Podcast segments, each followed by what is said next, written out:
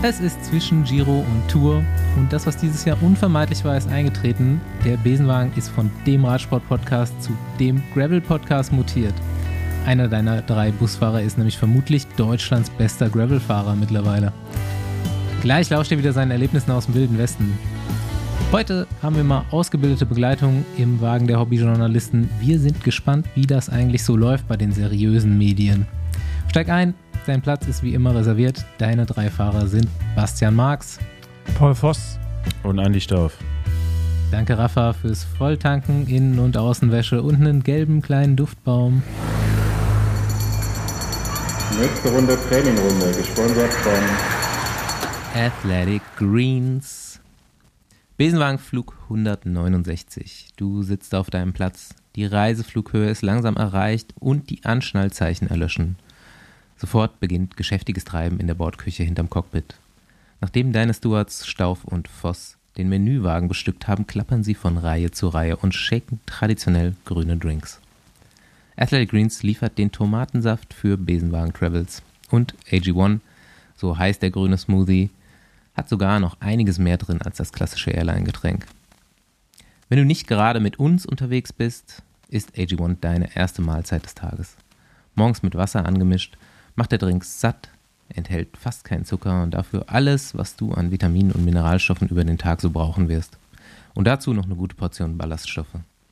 AG1 kann dein Tool sein, gute Vorsätze zu einer gesunden Routine zu machen. Nicht mehr immer dran denken zu müssen, dich umfassender zu ernähren, sondern einfach morgens wie gewohnt deinen Drink zu exen. 75 Vitamine und Mineralstoffe stärken deine Abwehr gegen Stress aller Art, mit der Stärkung der wichtigsten Bereiche deiner Gesundheit geistige Fitness, Immunsystem, Darmgesundheit und Muskelerholung. Positiv wie negativ Stress, Sport oder Arbeit, Dienstreise oder Abenteuer, du bleibst Herrin oder Herr der Lage. Und wenn du das bekommen hast, lass dir dein grünes Paket bequem monatlich zur Haustür liefern. Für Besenwagen-Hörerinnen und Hörer gibt's noch ein Goodie oben drauf. Auf athleticgreens.com slash Besenwagen erhältst du kostenlos einen Jahresvorrat an Vitamin D und fünf Travel Packs in deinem AG1-Abo dazu. Nochmal, athleticgreens.com slash Besenwagen for the win. So, der wöchentliche Gravel-Teil ist jetzt erstmal Pause wieder, ne? Also, letzt, letzte Folge für eine Weile oder geht's direkt weiter? Nee, nee, ist erstmal ist erstmal Pause. Dann äh, braucht euch das nie mehr anhören. Ja, Glückwunsch wieder zum Podium. Ja, danke, danke, danke. Mit, Ähm, mit Pappaufsteller. Genau. Stimmt. Ich sah, Ich habe ich schon sah gar, nie- wieder fast vergessen. ich sah noch nie so gut aus Ja. äh, auf dem Podium wie da. Ja. Doch ich habe bei auch gelacht. Nürburgring damals sahst du genauso aus. Nee, das sah ich eben nicht so aus, weil da stand nämlich nur ein Geist, aber jetzt habe ich sogar gelacht auf dem Bild, wie man gesehen hat. Von daher, das kommt ja auch nicht so allzu oft vor. Ja, die Ähm, Frisur haben die auch gut gemalt, finde ich. Ja, es fa waren fast nur zu viele Haare am Ansatz, rechts und links. Ja. Aber sonst natürlich sehr gut.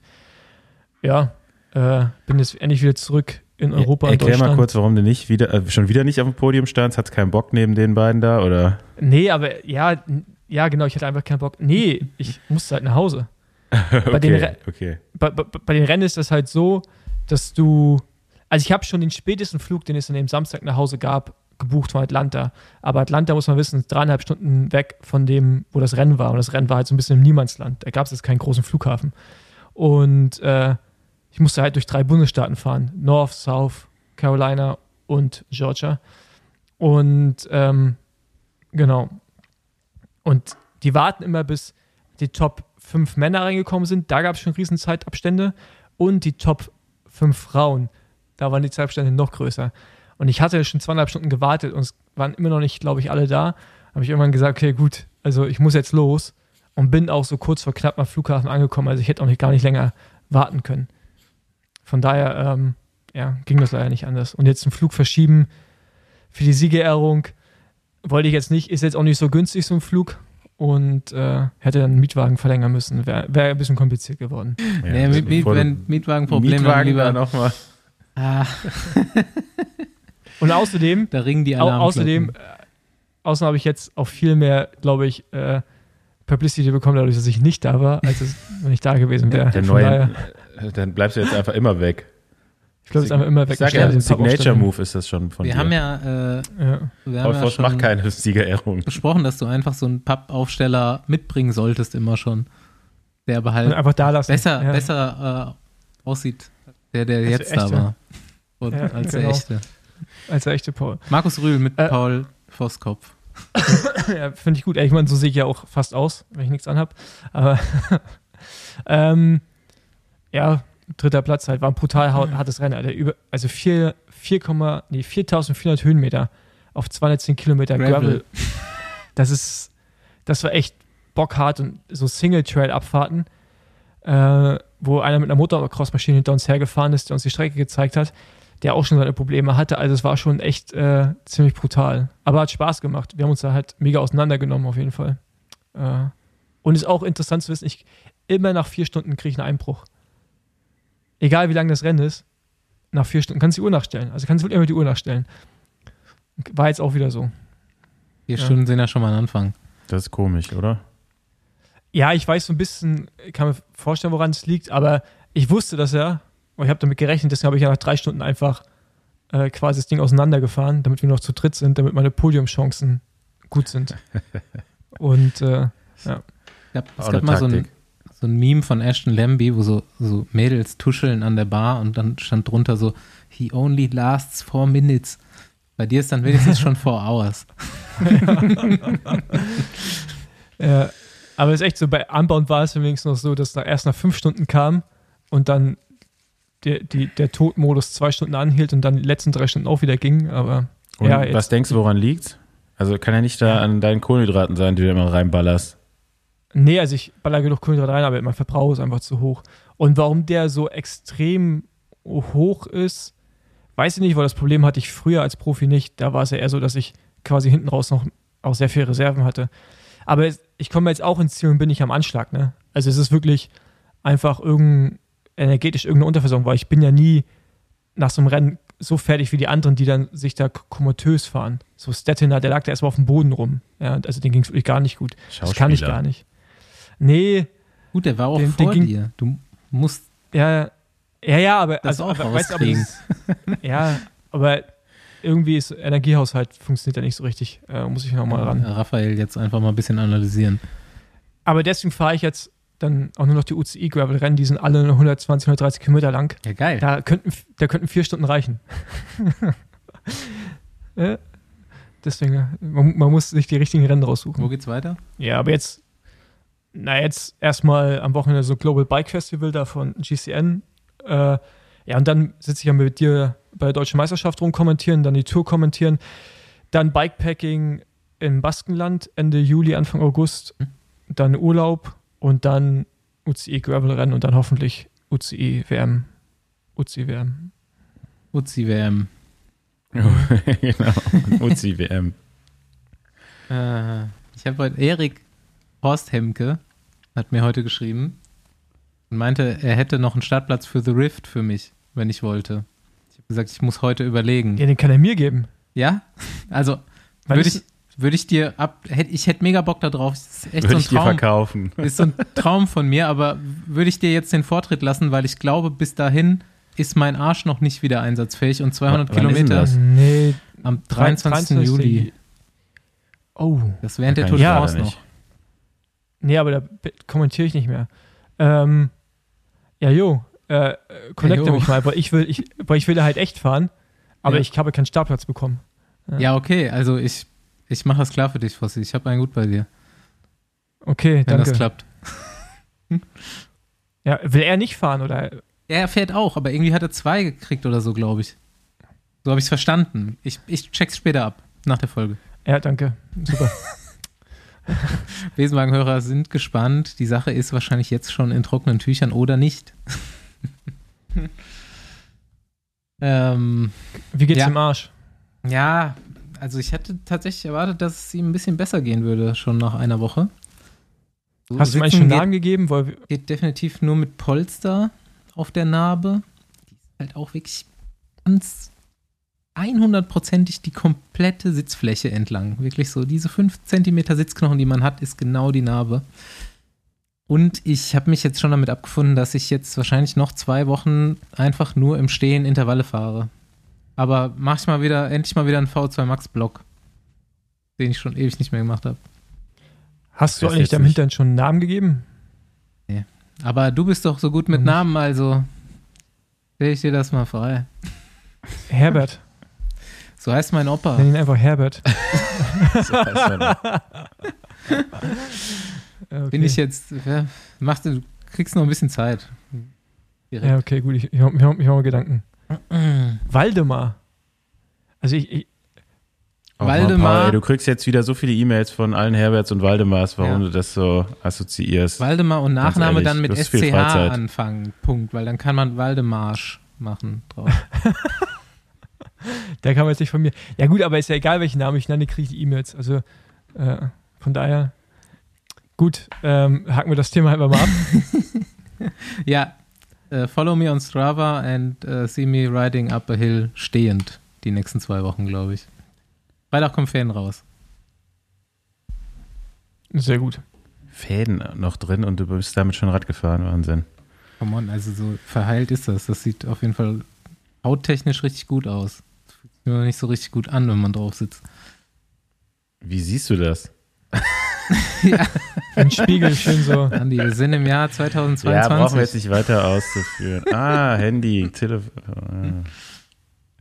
Ja, gut. Ich skype mit meinem Arsch. Ich bin die ganze Zeit hier nebenbei dabei, mir ein Trikot bei Rafa zu bestellen, bei dem ich mir die Ärmel abschneiden kann. Weil ganz ehrlich, wir haben ja schon wieder Temperaturen erreicht. da kann man doch nicht mit lang, also mit normalen Ärmeln fahren, oder? Also hier Ja, Berlin, aber welches, was hier in Berlin kann man zeichnet, sogar noch mit langem Trikot was fahren. zeichnet ein Trikot aus, bei dem man besser die Ärmel abschneiden kann als bei einem anderen? Ja, wo die Naht lang geht. Also du hast ja Trikots, da hast du oben gar keine Naht an der Schulter und manche haben wirklich direkt an der Schulter so eine Naht. Und die kannst du doch dann einfach auftrennen und umnähen. Einfach lassen. Schipo fragen, der weiß bestimmt, welche Trikots sich dafür eignen. Ja, da gibt's von, von Ale bestimmt fertige Ja, Ja. aber Chipo Ali Edition. brauche ich ja nicht. Neongelb. Ich habe hier schon welche, ich muss mir nur noch gerade eine Farbe aussuchen. Und dann, äh, vielleicht nehme ich auch direkt zwei. Ja gut, ähm, hätten wir, hätten wir das ja auch geklärt. Hier, ey, ich habe mal hier noch so ganz viele Themen bei uns draufstehen. Einige davon würden mich ja tatsächlich interessieren. Was haltet ihr von dem neuen Track mit dem Loch? Und be bevor ihr irgendwas sagt, wer hat eigentlich gesagt, dass Lapierre schöne Räder macht? Basti und ich, oder? Ich Und würde ich- fahren. Ja, und, und ich glaube, Trek hat sich an Lapierre orientiert. Ja, sieht ein bisschen seltsam aus. Also, Ich habe gerade mal gegoogelt, Track mit Loch kommt irgendwas, Star Trek. Heißt es halt nicht so, guck, Track mit guck Loch? auf Cyc Cycling News oder so, da gibt's, oder Cycling Tipps, glaube ich, gibt's ein Bild. Also, ich guck's von der Seite an und denke mir, Wald von Ahrenberg, Sattelstütze knickt nach hinten weg. Also, die hat ja keinen, Kann- die hat ja keinen passieren. Unterbau mehr, ne? Also, da stützt einfach Nee. nichts von unten. Aber dadurch federt es wahrscheinlich sehr gut. Ah, okay, aber. ja, wird schon Ich halten, auch- wird schon halten. Ich finde es auch interessant, aber ich finde interessant, dass man auch wieder zum Thema zurückgeht, integrierte Sattelstütze. Also die ist ja so semi-integriert, Ja, aber ist ja irgendwie ja so schon. Track schon, ne? Oder dauernd. Stimmt, klar, das haben die jetzt ja schon immer so gehabt. Genau, Aber da so. konntest du wenigstens relativ weit rein und rausschieben. Da ist jetzt auf jeden Fall nicht Ja. mehr so viel Raum. Aber ich finde es interessant, mich würden dazu echt mal so Zahlen interessieren. Also äh, unabhängige Zahlen, wie schnell das Rad damit wirklich sein Unabhängige soll. Zahlen. Was ist denn das Also für eine Art? Also ich habe es immer noch nicht gefunden. Weil Wir Hä? Müssen, wir müssen dir helfen. Ist es neue Madone? Ja. Mhm. Und äh, das fährt auch dein Schützling. Fährt das doch auch. Ja, ich habe es noch nicht mitbekommen. Also, Sicher? Also ich meine, du, er weiß, du kannst da eine Trinkflasche reinstecken, du kannst eine Satteltasche reinmachen. Ist ja auch ein bisschen, so ein Storage, ne? Also da kannst du einerlei- kannst ein Baguette transportieren, vielleicht sogar zwei. Da ist vorne ein Loch drin oder hinten? Nein, das ist ist vorne ein hinten. Loch drin. Okay. Ey, das ist einfach nur Spielerei, come on. Eins, was wirklich sehr nach Abbrechen aussieht. Also da seht ihr jetzt gleich, was ich meine. Nee, das hält schon. Nee, das hält, Basti. Ja, also, sorry. Ich, ja, also, also die werden da schon was konstruiert haben, was funktioniert. das Hoffe ich, eine ne? Sollbruchstelle. Genau, das, vielleicht, äh, vielleicht kommt jetzt als nächstes eine Chopper Seat Post. Oder du kannst Da da so eine Düse reinstecken. So ein Ja, E-Bike ablöst. Chopper Seat Post, sag ich dann. Ja. Die UCI hat so ein paar Regeln ähm, aufgehoben, ne, was Rahmenbau angeht und so Aerodynamik-Elemente. Ja, Ja. das ist, glaube ich, aber nicht davon Nee, aber berührt. Ne? Es ist so das Verhältnis der Länge, Breite, ne? Also, also die ähm, der Rohre, Genau. genau. Gabel, glaube ich, gehört dazu auch. Die, Hm. die Rohre vom Rahmen gehören dazu. Also du kannst Rahmen so ein bisschen anders konstruieren seit diesem Jahr, glaube ich. Genau, ja. Deswegen war ja hier äh, Simplon zum Beispiel. Die waren ja der erste Hersteller, der nach diesen neuen Regeln gebaut hat und das war ja auch direkt das schnellste Rad laut Test. Das ne? schnellste Rad, laut jedem Test, jedes Rad, was So. getestet und, wird. ähm, Ist das schnellste Rad. Nee, nee, also das war jetzt wirklich äh, so laut Test das Beste, aber ist halt auch das erste mit diesen neuen Mhm. Formaten. Ne? Ich denke mal, da werden jetzt die Hersteller nachziehen. Also op optisch gefällt mir das bei dem Track jetzt nicht so, ne? aber würde mich jetzt echt auch mal interessieren, ob das, wie viel das jetzt bringt. Also für 5 Watt hätte ich es auch zugelassen, ne? Also ich finde es auch gar nicht so arg scheiße, muss ich sagen. Also irgendwie Nee, ich finde es auch nicht scheiße. kann man das schon machen. Nee, gefällt mir auch, sieht gut aus. Aber da, dadurch sind natürlich auch die, also die, die Streben vom, ne, was, was, wie nennen, wie nennen sich die? Die Sattelstreben. Sattelstreben? Ja. Sattelstreben. Die sind breiter, ne? Die, sind, die stehen so weit weg vom, vom Laufrad, ne? Das ist Mhm. jetzt schon so ein bisschen auch an diesem Lotus-Bike orientiert, kann man schon fast sagen, ne? Werden immer außergewöhnlicher, die Fahrräder, sagen wir Ja. mal so. Aber das Gute daran finde ich irgendwie, dass dann diese Räder, also diese reinen Wettkampfmaschinen, immer weiter voneinander wegrücken von diesen klassischen Rädern. Und ich glaube, dass sich dann da so eher so zwei Märkte entwickeln. Leute, die halt gerne so, so ein klassisches Rad haben wollen, so du, klassische Rohrform. Und die werden ja auch mit integrierten Kabeln mittlerweile. Und dann sieht das ja auch mega schön aus. Und dann hast du halt diese Bomber, Ja. weißt du, diese Aero-Bomber. Finde ich eigentlich ganz geil, muss ich sagen. Ja, in zwei Wochen werde ich spätestens mal live sehen. Also dann kann ich nochmal ein Fazit geben, wie es in echt dann aussieht. Ja, du stimmst dich schon langsam ein, hast du gesagt. Ja, oder? So langsam kommt man so in, in Tour-Laune, finde ich. Also Jetzt so das Giro-Loch war auf jeden Giro-Loch Fall ist groß. überwunden. So, ich muss sagen, äh, so Dauphiné bin ich auch erst bei der Hälfte so wieder reingekommen. Mhm. Da war ich noch im Giro-Loch. Ich gar Aber nicht. jetzt so- aber jetzt zu der Swiss komme ich langsam rein. Tour de Suisse, jetzt kommt noch Belgien-Rundfahrt, Mhm. ähm, wo sich noch so ein paar Sprinter auch vorbereiten auf die Tour. Hat Quickstep eigentlich schon gesagt, mit wem sie fahren zur Tour? Na, noch nicht, ne? Ähm, doch, ich, ich habe, ich glaube, ich habe gelesen, dass, dass man Cavendish zu Hause lässt, aber er sich bereithält. Auch, das war auch seine Aussage. Oder so, hab- also habe ich es Mhm. wird verstanden. währenddessen eingewechselt. Also ich, Okay. ich glaube, ich glaube, das war jetzt keine offizielle Bekanntgabe, aber ich würde die Aussage jetzt so deuten, dass man ihm wahrscheinlich schon mitgeteilt hat, dass er mit, äh, oh, es fällt mir der Name gerade nicht ein, Jakobsen. Jakobsen gehen und äh, ja. Und Tim Melier geht zu, zu Quickstep. Habt ihr es mitbekommen? Das finde ich krass. Ist schon bekannt gegeben. Der darf doch gar nicht wechseln vor dem 1. August. Ja, also er ist halt noch nicht bekannt, Gibt es Gerüchte oder ist es jetzt so, wir hatten das gesagt? Nee, nee, das war, glaube ich, schon so auf so holländischen, belgischen Newsportalen. Also ich glaube, das stimmt schon so. Also, Okay. würde mich, also warten wir mal 1. August ab, aber ich glaube, was ich jetzt so gehört habe, stimmt das wohl. Äh, oder ist das wohl sehr wahrscheinlich? Würde ich krass finden. Da haben sie Jakobsen, ich weiß nicht, was mit Kerf, der hat wahrscheinlich, Ich wette, Kev geht weg. Der, der will ja noch mal einmal Tour de France fahren und eine Etappe gewinnen. Also das wird er ja da nicht machen. Deswegen braucht er ein Team, was ihn da mitnimmt. Israel. ja, ja.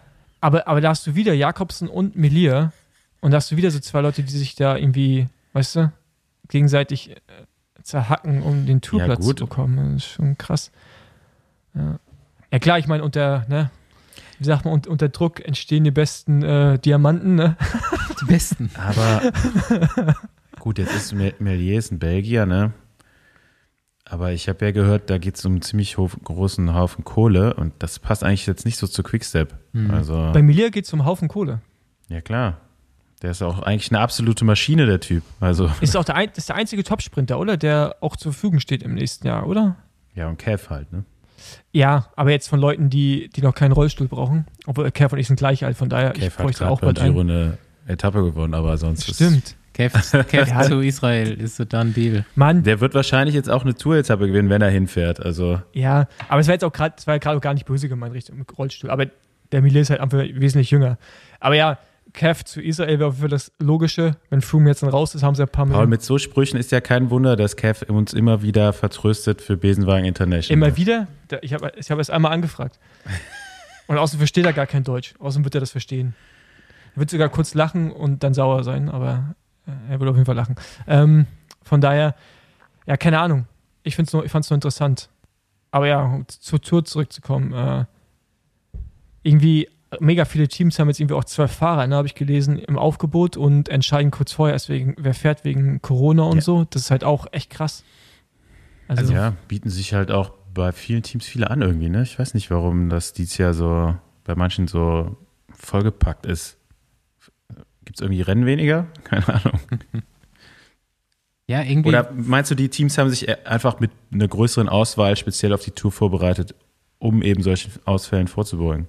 Also ich würde sagen, dass man sich mit mehr Leuten auf die Tour vorbereitet hat, um solche Ausfälle kompensieren zu können. es steigt irgendwie Oder auch die ich- Leistungsdichte, finde ich. Einfach so die. Ja, die also, oder es werden mehr gute Teams, sagen wir es so. nee, Also- aber ich glaube, das kommt einem auch so vor, weil mehr Teams, also große Teams, also World Tour Teams, Fahrer zu kleinen Rennen schicken und die dadurch diese Rennen so krass dominieren und man das Gefühl hat, es sind mehr gute, aber ich glaube, die waren sonst einfach auch bei den World Tour Rennen. Weißt du, ich glaube, dass, dass die Verteilung der Leute, die schnell sind, eine andere ist als vorher. Mhm. Ich weiß nicht, ob in der ganzen Breite das Niveau wird hoch sein, aber ich glaube nicht, dass es so zugenommen hat, sondern eher so, dass, dass man es mehr verteilt. Also es wäre jetzt mein Eindruck. Ich weiß nicht, ob ihr das vielleicht anders Ja, die seht, brauchen aber. alle noch Punkte, ne? Ja, genau, aber das merkst du. Ich meine, also so ein, dass so ein Woods oder äh, Chris Froome, da fahren die irgendwie so ein 1-1er irgendwo in Frankreich, das weißt du, wovon du noch nie gehört hast, so ungefähr. Und gewinnen das halt. Und dann, das war halt vorher nicht der Fall. Die werden halt alle die großen Rennen gefahren. So, ja. Ist Jetzt- interessant auf jeden Werden Fall. jetzt auf jeden Fall langsam Leute auch fit. Schachmann scheint wieder schnell zu sein. Sagan aber gewinnt heute heute. gestürzt, Ne?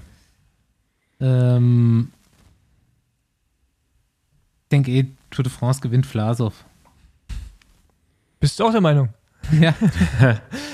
Nee, also, also ich, ich glaube, ich glaube, dass Da müssen ganz schön viele in DNF einfahren, damit der die Tour gewinnt. Also ich glaube, Jumbo Wismar, die Denkst du stehen nicht, sich ist selbst der auf den Füßen. drittbeste wenigstens?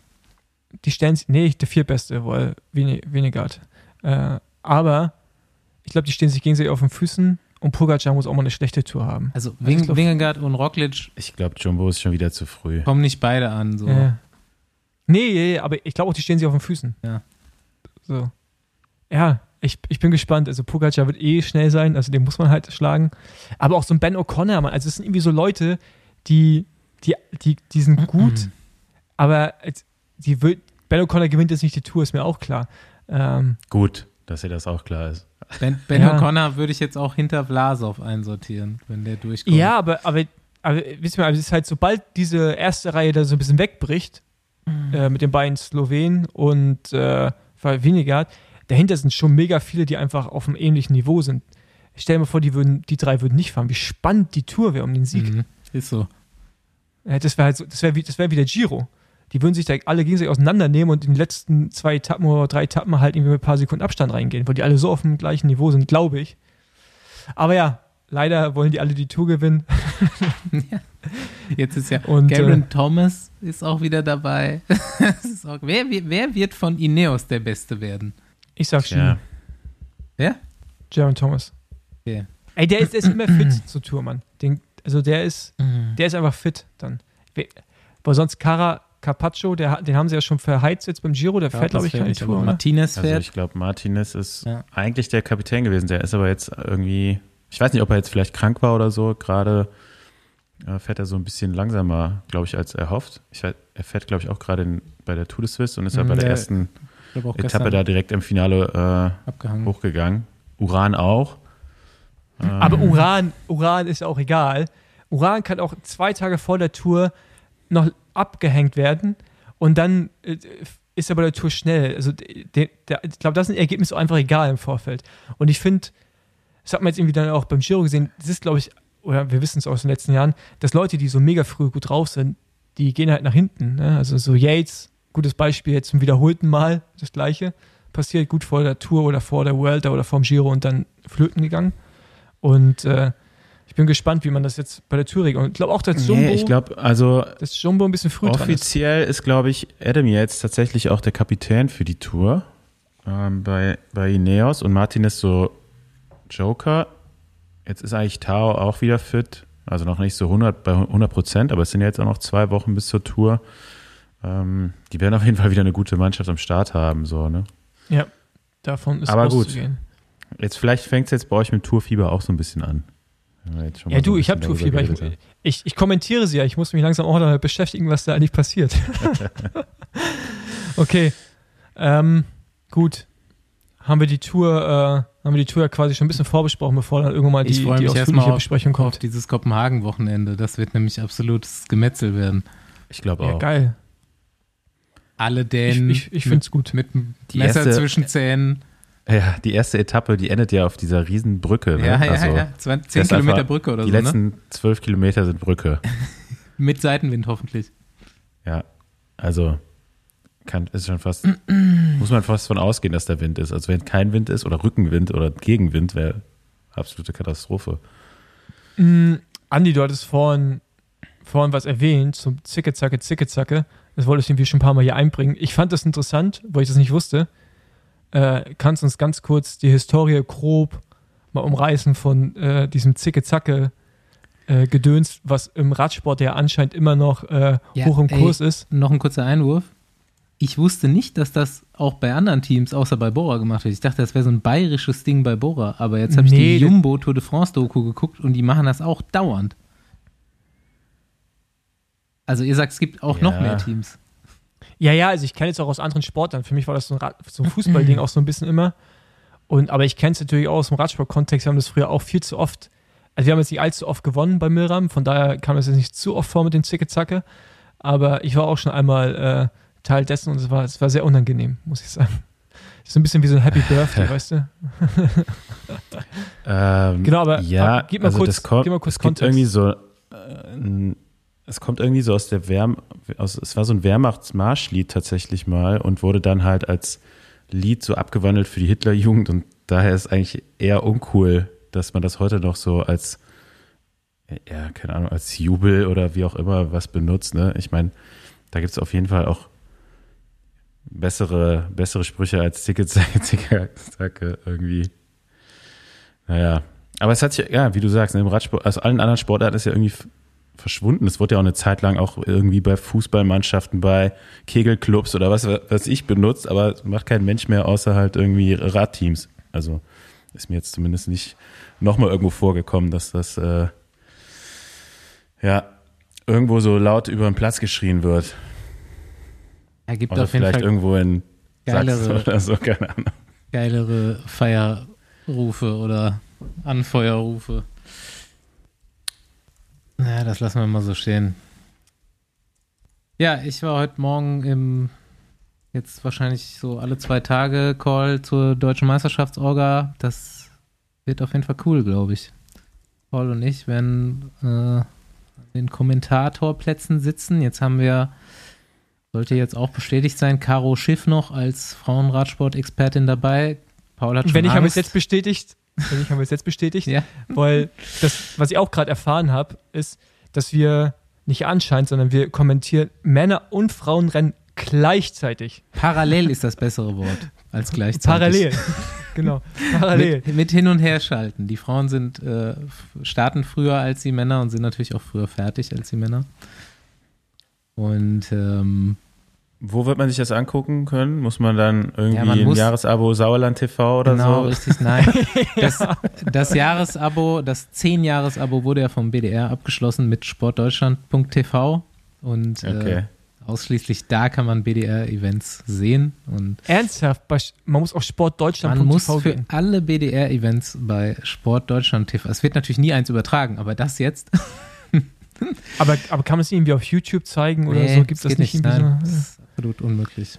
Also es ist ja, es ist insofern easy, dass es ähm, werbefrei gekauft wird. Also man muss nur dahin und draufklicken und kann gucken. Kommen dann keine, sonst kommen auf Deutschland TV irgendwie noch Spots vorher oder so, aber das ist alles cool. Ja, aus, außer man muss halt meine Fackelmann-Mütze angucken und mein äh, Beefy-T-Shirt und sowas. Aber und sonst. äh, ja, genau. Wer wird denn deutscher Meister? Bioff ist jetzt die Strecke abgefahren. Er meinte, wäre auf jeden Fall Hardcore. Ja, ne? ich, und ich wenn sag, der das sagt, dann-. Ja. Also auch der Start schon. Irgendwie die ersten 50 Kilometer müssen total übertrieben hart sein. Ja, also im Sauerland ist nicht viel flach, ne? Ja.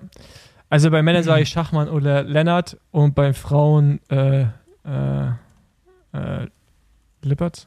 Lippert auf jeden Fall guter Tipp, glaube ich, ja. ja. Hoffe ich auch mal, die hätte das mal verdient. Ich sag Mit Lippert, den Streifen durch die Lippert Zwiehoff. War doch schon, oder? Deutsche Meisterin. Stimmt, die war, klar war die schon Deutsche Meisterin, ne? Natürlich. Aber hättest du trotzdem nochmal verdient. Ja. Ähm, genau. Gut, sonst DM-Thema können wir irgendwann nochmal anreißen, wenn es soweit ist. Ähm, Ja, nächste dann Woche. würde ich. Stimmt. nee. Doch. Stimmt, schon doch In nächste Woche. anderthalb Wochen ist das schon. Ja. Ey, Mann, Alter, die Zeit verfliegt schon wieder. Okay, dann holen wir jetzt mal, äh, würde ich sagen, einen, einen Experten rein, oder? Ja. Einen, einen richtigen, einen richtigen Ah. Journalisten. Es wird immer ernster hier im Besenwagen so. Also wir Ja. müssen uns auch mal Gedanken machen, ähm, wen wir fragen allem- können. Ja, vor allem kriegen wir auch haufenweise Vorwürfe, dass wir unjournalistisch arbeiten. Ja, oder wir Ist halt- kritisieren andere Journalisten, das ist auch immer gut. Ja, Wieso andere Journalisten? Also ich würde mich jetzt hier nicht als Journalisten bezeichnen, ja. Ist alles nur meine Genau. Meinung, was ich hier verzapfe.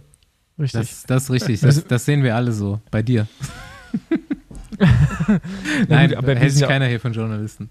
Nee, bloß nicht, ey. Weil dann. Aber also, wir kritisieren die halt. Ja, Äh, die sind auch. Dann hätten wir wahrscheinlich vom Presserat auch schon mal Rüge bekommen. So, von daher. Hey, ich habe noch keine, ich habe äh, ja der DPA geschrieben. Also wir können das ja gleich mit Felix besprechen. Aber ähm, wird einmal geantwortet und dann nachgefragt nach Details. Dann habe ich Details aufgelistet als E-Mail geschickt. Seitdem jetzt schon irgendwie zwei Wochen keine Antwort. Ja, die, die überarbeiten das gerade noch. Die, da müssen entlassen die- alle.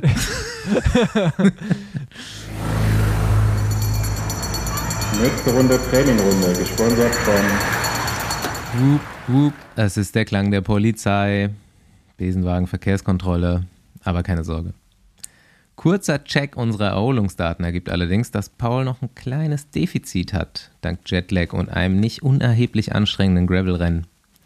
Officer Whoop weist darauf hin, dass etwas mehr Schlaf und Fokus auf Erholung angebracht wäre. Aber es droht keine Strafe. Officer Whoop ist ein Good Cop, ein echter Freund und Helfer. Wer jetzt keine Ahnung hat, was uns hier gerade beschäftigt, es geht um Whoop 4.0. Das hat nur so viel mit der Polizei zu tun wie der KRS-One-Song. Es ist stattdessen ein Armband und die dazugehörige App, die für dich als Coach fungiert, sobald sie deine Gewohnheiten kennt. Schlaf, Stress, Sport, Ernährung, Zyklus und noch mehr werden gemessen und abgefragt. Und so wie die Fahrer beim Giro, kannst auch du dich vom ausgeklügelten Algorithmus von Whoop beraten lassen. Ob mehr oder weniger Intensität besser wäre, ob du ausgeruht genug bist für das, was du dir vorgenommen hast, oder ob du sogar noch eine Schippe drauflegen kannst. Allerdings hast nur du das Privileg, die Etappe abzukürzen oder einen Restday einzulegen, wenn du ihn brauchst. Whoop ist ein Tool, deine eigenen Fähigkeiten freizuschalten. Mit dem leistungsstärksten Fitness- und Gesundheitscoach. Whoop empfiehlt dir, was du brauchst.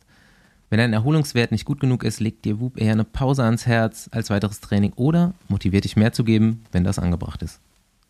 Mit uns kommst du in der ersten Reihe in den Whoop-Genuss. Hörerinnen und Hörer erhalten 15% auf ihre Mitgliedschaft, wenn du den Code Besenwagen während des Bezahlvorgangs eingibst. Das Ganze gibt's natürlich nochmal in den Shownotes.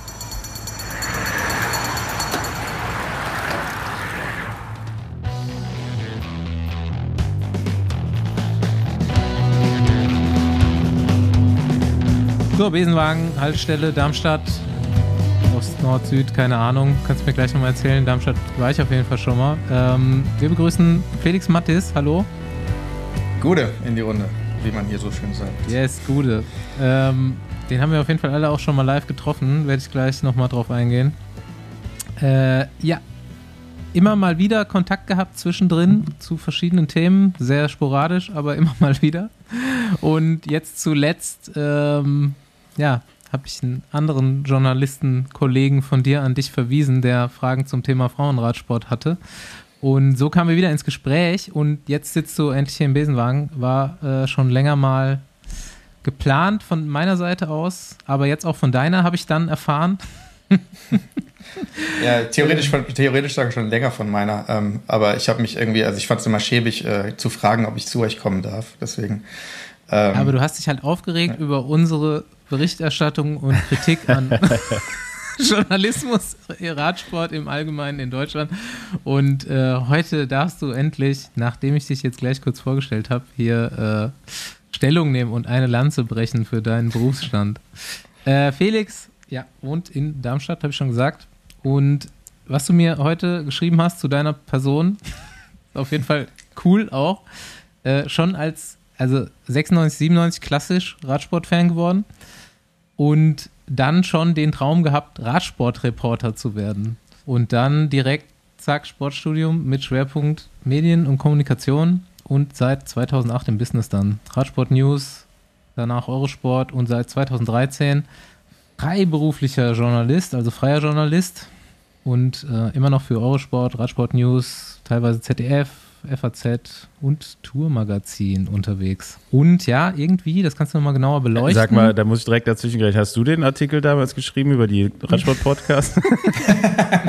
nee, den habe ich nicht geschrieben. Den habe ich tatsächlich auch erst gesehen. Also es war ja so ein, so ein kurzer Anriss über diverseste. Äh, den habe ich auch erst gesehen, nachdem ich euch äh, dazu gehört habe, quasi. Also okay. ihr hattet dann irgendwann drüber gesprochen und dann habe ich das im Heft Das heißt gesehen. mit den Reichweiten. Ja. ja, ist schon eine Weile her. Wer es nicht gehört hat, äh, da wurden, glaube ich, Podcasts empfohlen im Tourmagazin, mehrere. Und bei uns stand, glaube ich, Informationsgehalt mittelmäßig, aber amüsant. Ja, Was genau richtig nicht, ist. Ja, ja, wobei, also da reden wir, glaube ich, gleich noch drüber. Aber also Informationsgehalt ist schon ja eigentlich ziemlich viel teilweise. Aber da, da ha, reden wir, halt glaube ich. falscher. manchmal halt falscher. aber ähm, ja, aber das, ja, da reden wir ja wahrscheinlich gleich drüber. Ähm, ja, aber sonst soweit bisher alles richtig, glaube ich. Ja, ja, wie ist das jetzt nochmal mit dem, du, du bist schon relativ Frauenradsport A interessiert, B auch informiert und du hast eben gesagt, du machst doch für die UCI was. Ja, genau. Also ich ich habe 2008, das hast du ja eben schon gesagt, habe ich angefangen für Radsport News erstmal zu tickern, Live-Ticker während dem Studium. Ähm, dann habe ich irgendwann ähm, für Eurosport, äh, habe ich bei Eurosport in der Online-Redaktion ein Praktikum gemacht, war dann irgendwann dort als Freier in der, ähm, in der Redaktion und habe dann mich 2013, ähm, ja, bin ich dann als Freiberufler, habe ich angefangen, um die Welt zu reisen, zu Radrennen.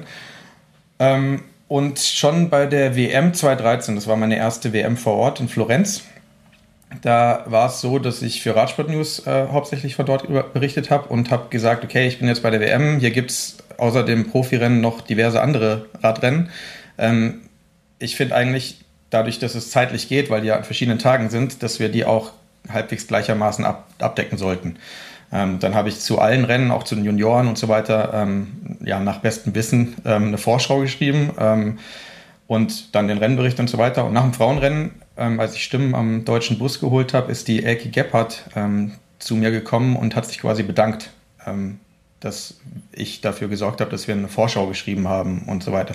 Und das war so der Moment, wo ich so gedacht habe, oh krass, ähm, irgendwie ist da eine, ein ganz anderer Umgang. Also da ist eine Dankbarkeit von Sportlerseite aus, ähm, dass wir uns mit ihnen auseinandersetzen, ähm, während bei den Männern teilweise eher eine Ablehnung oder manchmal eine Art Fluchtverhalten an den Tag gelegt wird. Ähm, und dann habe ich so gedacht, okay, dann versuche ich da auch ein bisschen mehr reinzukommen. Klar ist der Hauptjob der Männerradsport, weil das eben der ist, der in den, in den meisten Medien irgendwie stattfindet und womit man halt Geld verdienen kann. Aber habe mich dann da immer mehr reinge, reingefuchst und dann 2016, als dann die Women's World Tour kam, ähm, da gab es dann plötzlich von der UCI keine, keine Highlights mehr von den Rennen. Und dann habe ich mit einem holländischen Kollege angefangen, dass wir ähm, selbst produziert Highlights gemacht haben und die dann äh, an die UCI gegeben haben. Und ja, so bin ich da reingekommen. Inzwischen mache ich jetzt hauptsächlich die, also er produziert die Highlights ähm, von den Women's World Tour Rennen und ich mache die ähm, Instagram, äh, Twitter, inzwischen auf der UCI-Webseite auch Live-Ticker-Begleitung mit einem, ähm, bis vor kurzem mit einem Kollege zusammen, ähm, der jetzt nicht mehr dabei ist. Ja, genau. Also die, die Lücke war damals auch so da, dass es einfach kaum Berichterstattung von Frauen gab und ähm, wir gesagt haben, gerade da kann man irgendwie über Twitter und so weiter eine Lücke füllen, so dass Leute Infos bekommen, die es sonst nirgendwo gab, einfach. Und was machst du noch zurzeit? Erstmal so ein Rundumschlag, was deine Projekte ja. so sind. Ja, also das, das ist eins der Hauptprojekte. Dann habe ich einfach meine, äh, meine Arbeitszeit ganz normal bei radsportnews.com. Da mache ich, habe ich Stunden pro Monat. Ähm, fürs Tourmagazin kommt es immer drauf an, was halt gerade anliegt. Da bin ich im Moment ziemlich spezialisiert auch auf die Frauen. Also wenn es da Frauenthemen gibt, werde ich meistens gefragt, ähm, ob ich es machen kann. Ähm, so, das sind so die Hauptdinge im Moment. Ähm, früher, als ich, noch, als ich noch mehr bei Radrennen vor Ort war, im Moment ist das, oder in den letzten zwei Jahren ist das ein bisschen zurückgegangen, auch durch Corona, auch weil ich Papa geworden bin. Ähm, aber davor war halt dann auch noch so Sachen wie ZDF, wenn mal eine Stimme geholt wurde vor Ort, dass man die dann halt ähm, nach Mainz geschickt hat und dafür, dafür Geld bekommen hat. Ähm, aber ähm, ja, in erster Linie ist Radsport News, dann dieser UCI-Job, Tourmagazin und Eurosport, vor allem bei den Großevents. Also jetzt zum Giro-Auftakt habe ich für Eurosport gearbeitet, bei der Tour werde ich wieder für Eurosport arbeiten. Ja. Aber gibt es eigentlich auch weibliche äh, Radsportjournalistinnen, also deutschsprachige? Also im englischen Raum, englischsprachigen Raum weiß ich das, aber. Also im englischsprachigen gibt es viele, genau. Ähm, mhm. Aber ähm, im deutschsprachigen Raum, ähm, ja, das kommt darauf an, was man jetzt dazu zählt. Also ich würde sagen, in diesem Inner Circle, also die wirklich viel bei Rennen vor Ort arbeiten ähm, und auch wirklich auf Radsport spezialisiert sind. Da gibt es eigentlich, glaube ich, niemand, aber es gibt definitiv gerade über die, über die Fernsehanstalten dann immer welche, die halt auch vor Ort sind. Ähm, mhm. Gerade Reporterinnen, Field Reporter sind ja oft auch, äh, werden ja oft auch Frauen eingesetzt. Okay. Das, da fehlt es noch ein bisschen. Ich glaube, ich weiß nicht, woran das liegt, ehrlich gesagt. Also international gibt es ja einige, kennt ihr ja auch mit Sicherheit mhm. einige, Sophie Smith, ähm, Saf, O'Shear, ähm, ja. gibt es ganz viele, ähm, die, da, die da drin sind. Ähm, weiß nicht, woran das liegt, dass vor allem Amerikanerinnen und äh, Britinnen da, da drin sind. Ja. Okay. Ähm, ich bin ehrlich gesagt ziemlich heiß darauf zu wissen, wo wir falsche Sachen behauptet haben. ja, ja, also, na, also genau, das ist quasi. Also, also, also, also, also genau, also das, ganze, das ganze Themenkomplex wie, äh, wie Radsport Journalismus, also ich weiß nicht, ob es den Radsportjournalismus in Deutschland so in dem Sinne gibt. Also ich kenne natürlich auch ein paar Leute, die in dem Bereich arbeiten, auch persönlich sehr gut. Von daher, ähm, ich würde uns jetzt nicht dazu zählen, dass, dass wir Journalismus machen und das sollten, glaube ich, auch alle wissen, dass das so ist. Ähm, aber ja, natürlich, auch, ne, wie dann so einige Meldungen entstehen, die dann irgendwie in den großen Zeitungen abgedruckt werden. Das läuft ja sicherlich über die DPA. Ähm, genau, womit ihr dann ja weniger zu tun habt, gehe ich mal, hoffe ich, hoffe ich auch, dass ihr damit weniger zu tun habt, weil äh, ich hoffe, dass ihr mehr Ahnung habt, als das, was dann zum Teil gemeldet wird. Ähm, genau, vielleicht kannst du uns ja mal so ein bisschen sagen, wie das eigentlich aufgebaut ist, wie so eine Meldung bei einem Radrennen entsteht, die dann viral geht über die großen äh, Zeitung und warum nicht das, was jetzt zum Beispiel du, Bernd Landwehr oder auch andere schreiben, nicht dann bei denen steht. Weil ihr habt ja eigentlich mehr Expertise, auch noch eine andere Sicht auf die Dinge. Ja, das ist, also ich fange mal hinten an. Also die letzte Frage ist tatsächlich, ähm, liegt wahrscheinlich eigentlich auch daran, dass so Leute wie Bernd oder ich, ähm, es gibt noch einige andere, ähm, die die Ahnung haben, meiner Meinung nach, ähm, dass wir vielleicht gar nicht aktiv genug sind, ähm, unsere Arbeit zu verbreiten, äh, gerade in Richtung Agenturen. Allerdings muss man auch dazu sagen, dass sie halt, also gerade bei kleineren Rennen und nicht, auch nicht unbedingt das Geld in die Hand nehmen würden, um jemanden zu bezahlen, ähm, der das extra schreibt. Also gerade kleine Rennen, und da zähle ich sogar den Giro dazu, so pervers das als aus Radsportsicht ist, aber aus deutscher Allgemeinsportsicht ist es halt nun mal so. Ähm, da sind dann halt nicht unbedingt Leute von der Agentur vor Ort, sondern da macht das jemand, der halt Dienst hat ähm, in, in der Redaktion mit ähm, und schreibt dann eine Meldung. Grundsätzlich, was jetzt diese Kritik an den DPA-Meldungen angeht, ähm, ist es auch einfach so, dass gerade wenn man über Überschriften spricht, es oft halt gar nicht so ist, dass die unbedingt von der DPA kommen muss, die Überschrift. Ähm, also wenn jetzt in irgendwelchen ähm, bei irgendwelchen Tageszeitungen oder auf den Websites von Tageszeitungen oder auch bei anderen Sportwebsites eine reißerische Überschrift drüber steht, muss das nicht unbedingt sein, dass der DPA-Journalist, ähm, der die Meldung geschrieben hat, auch diese Zeile zu vertreten hat. Und das, ist schon mal das Erste, wo es eigentlich anfängt. Also die Überschriften sind meistens Sache von der Redaktion des, des jeweiligen Mediums und nicht von der, mhm. von der Agentur.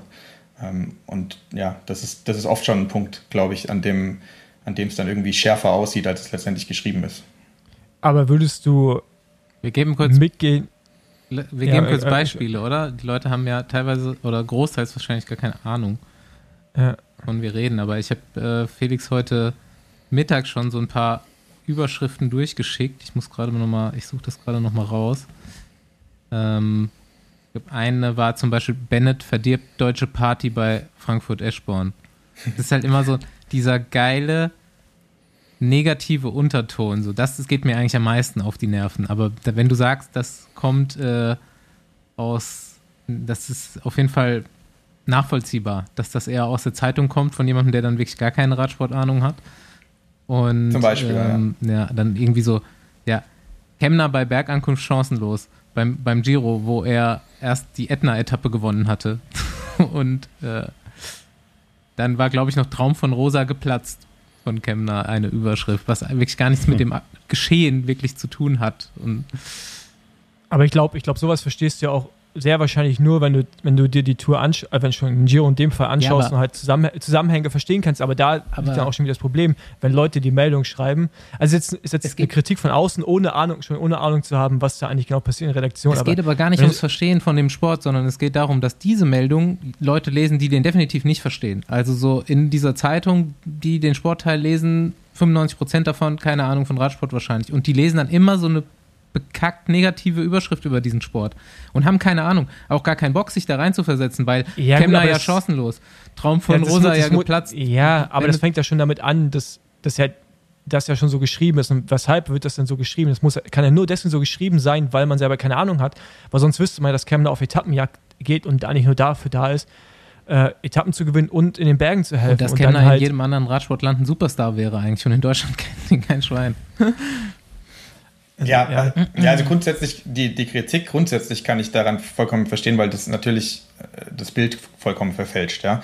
Ähm, ich kann nur versuchen oder ich kann nur versuchen, dahinter zu steigen, wie halt mhm. halt diese Sachen entstehen. Natürlich finde ich so Überschriften teilweise auch bescheuert. Ähm, also gerade Traum von Rosa geplatzt, wenn er selbst nie davon gesprochen hat, ins rosa Trikot wirklich. Also er hat natürlich versucht, es zu holen, als er dann nah dran war, aber ähm, der große Traum war das ja jetzt eigentlich vor der, vom Giro, zumindest für ihn persönlich jetzt eigentlich ja nicht.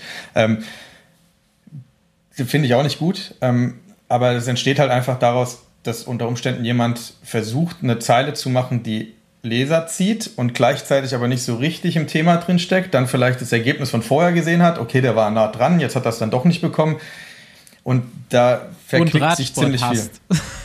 ja, ich weiß nicht, ob er Radsport hassen muss. Also das ist ja auch das, ähm, man muss ja auch, und das ist jetzt mehr so auf die, auch wirklich auf die Radsportjournalisten bezogen, man muss ja auch verstehen, dass zum Beispiel die Kollegen von uns, die bei Rennen vor Ort sind, ähm, gerade die Freien, so wie ich, ähm, so wie auch ein Tom Mustroff zum Beispiel, der einigen wahrscheinlich auch was sagt, die nehmen eigenes Geld in die Hand, um zum Radrennen ähm, zu kommen. Ja, die, ja, die, ja, die machen das, also wir machen das ja nicht, ähm, also es gibt andere Sportarten, mit denen man wahrscheinlich besser und mehr Geld verdienen mhm. kann.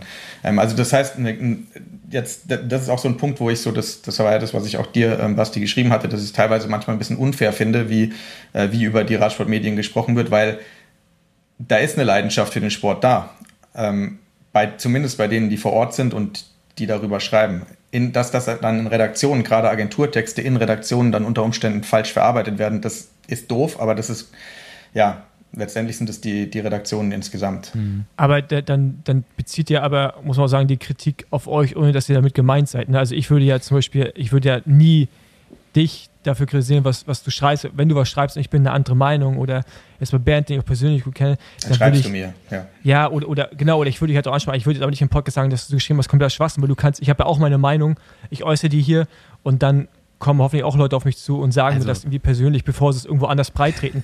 Aber in dem Fall geht es ja eher darum, dass, ich meine, euch lesen Zehntausende und eine FAZ oder Süddeutsche lesen eventuell 100.000, aber keine Ahnung, wie viele dann auch über online und so. Und dass da ja die Allgemeinheit, die mit dem Radsport nicht so befasst sind, halt denken, dass wir in der Sport eigentlich gerade abkacken, obwohl man eigentlich gerade sagen muss, ein deutsches Team hat einen Giro gewonnen. Äh, wir haben da gerade mit Lerner Kemner jemanden, der jetzt der wird nie die Tour gewinnen, aber sehr wahrscheinlich wird er noch ein paar Etappen bei der Tour gewinnen und sehr viel Freude machen, mehr als wenn er ums Podium kämpfen würde. Und, ne, und dass man, dass, dass dann diese Agenturen nicht in der Lage sind, immer so eine Stimmung zu transportieren. Ich weiß nicht, wie es in anderen Sportarten, Sportarten ist. Sicherlich ist es im Tennis nicht so, im Fußball nicht so, weil da halt auch Geld ist, ne? Aber Radsport ist ja immer noch so ein bisschen ein Randsport so. Und das finde ich halt dann krass. Und das, das, das tut es mir immer leid für euch, wenn wir natürlich auch von Radsportmedien reden, weil die Radsportmedien, die das dann richtig machen, die machen es natürlich richtig. Also mir ist bewusst, dass ihr auf eigene Kosten hinfahrt und eine gute Arbeit macht. Und wenn ihr da nicht wärt, würden wir gar nichts mehr mitbekommen, jetzt zumindest in unserer Blase. Aber es ist halt trotzdem schade, dass das auch auf euch widerspiegelt. Ja, weil am Ende seid ihr alles Journalisten. Alle, ne? alle Meldungen Und, eigentlich ja. von Felix gewesen. Genau. Ja, äh, letzt, letztendlich ist es halt Ja, eigentlich. leider nicht. Letztendlich Leider nicht. ist es halt so, dass, dass wir sind halt alle die Medien. Ähm, Mhm. Und das ist ja auch so ein geflügeltes Wort, die scheiß Medien. Ähm, wo die halt jemanden, der in den Medien arbeitet, unter Umständen auch mal ähm, im falschen Moment irgendwie auch wehtun, wenn man jedes Mal äh, hört. Das ist Ja, ungefähr klar. so, wie wenn früher über Radsportler gesprochen wurde. Äh, die dopen doch alle. So sind wir die scheiß Medien, die immer nur Fake News verbreiten. Ähm, das, das ist es ist ein schwieriges Thema. Zumal man dann halt, und das ist, ähm, wo es jetzt ein bisschen rund wird, ist halt, dass dann es wiederum andere Medien gibt, ähm, die, sei es Influencer zum Beispiel, ähm, die eine riesen Reichweite haben und jeden Scheiß erzählen können, den sie wollen, aber dafür niemals irgendwie kritisiert werden.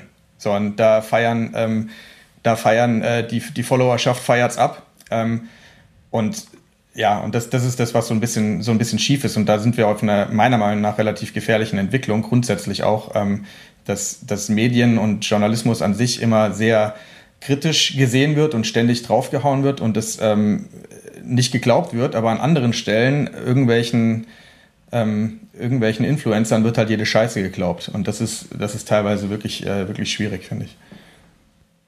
Wie, wie kriegen wir das denn, wie kriegen wir das denn hin, dass jemand wie du, Felix, dann seine Meldung da, du sagst so, das Problem ist vielleicht, dass ihr es irgendwie nicht gut genug verteilt oder dass es nicht an den richtigen, weiß ich auch nicht, keine Ahnung, also so in den großen Zeitungen wäre ja schön für uns, wir finden alle Radsport relativ cool, wäre ja schön, wenn da mal so ein bisschen positiverer Grundtenor gefahren würde von Fachjournalisten, sage ich jetzt mal. So, ist das denkbar? Ist das machbar? Wie könnte man das angehen? Das wäre gut, wenn es noch mehr Fachjournalisten gäbe, ähm, glaube ich.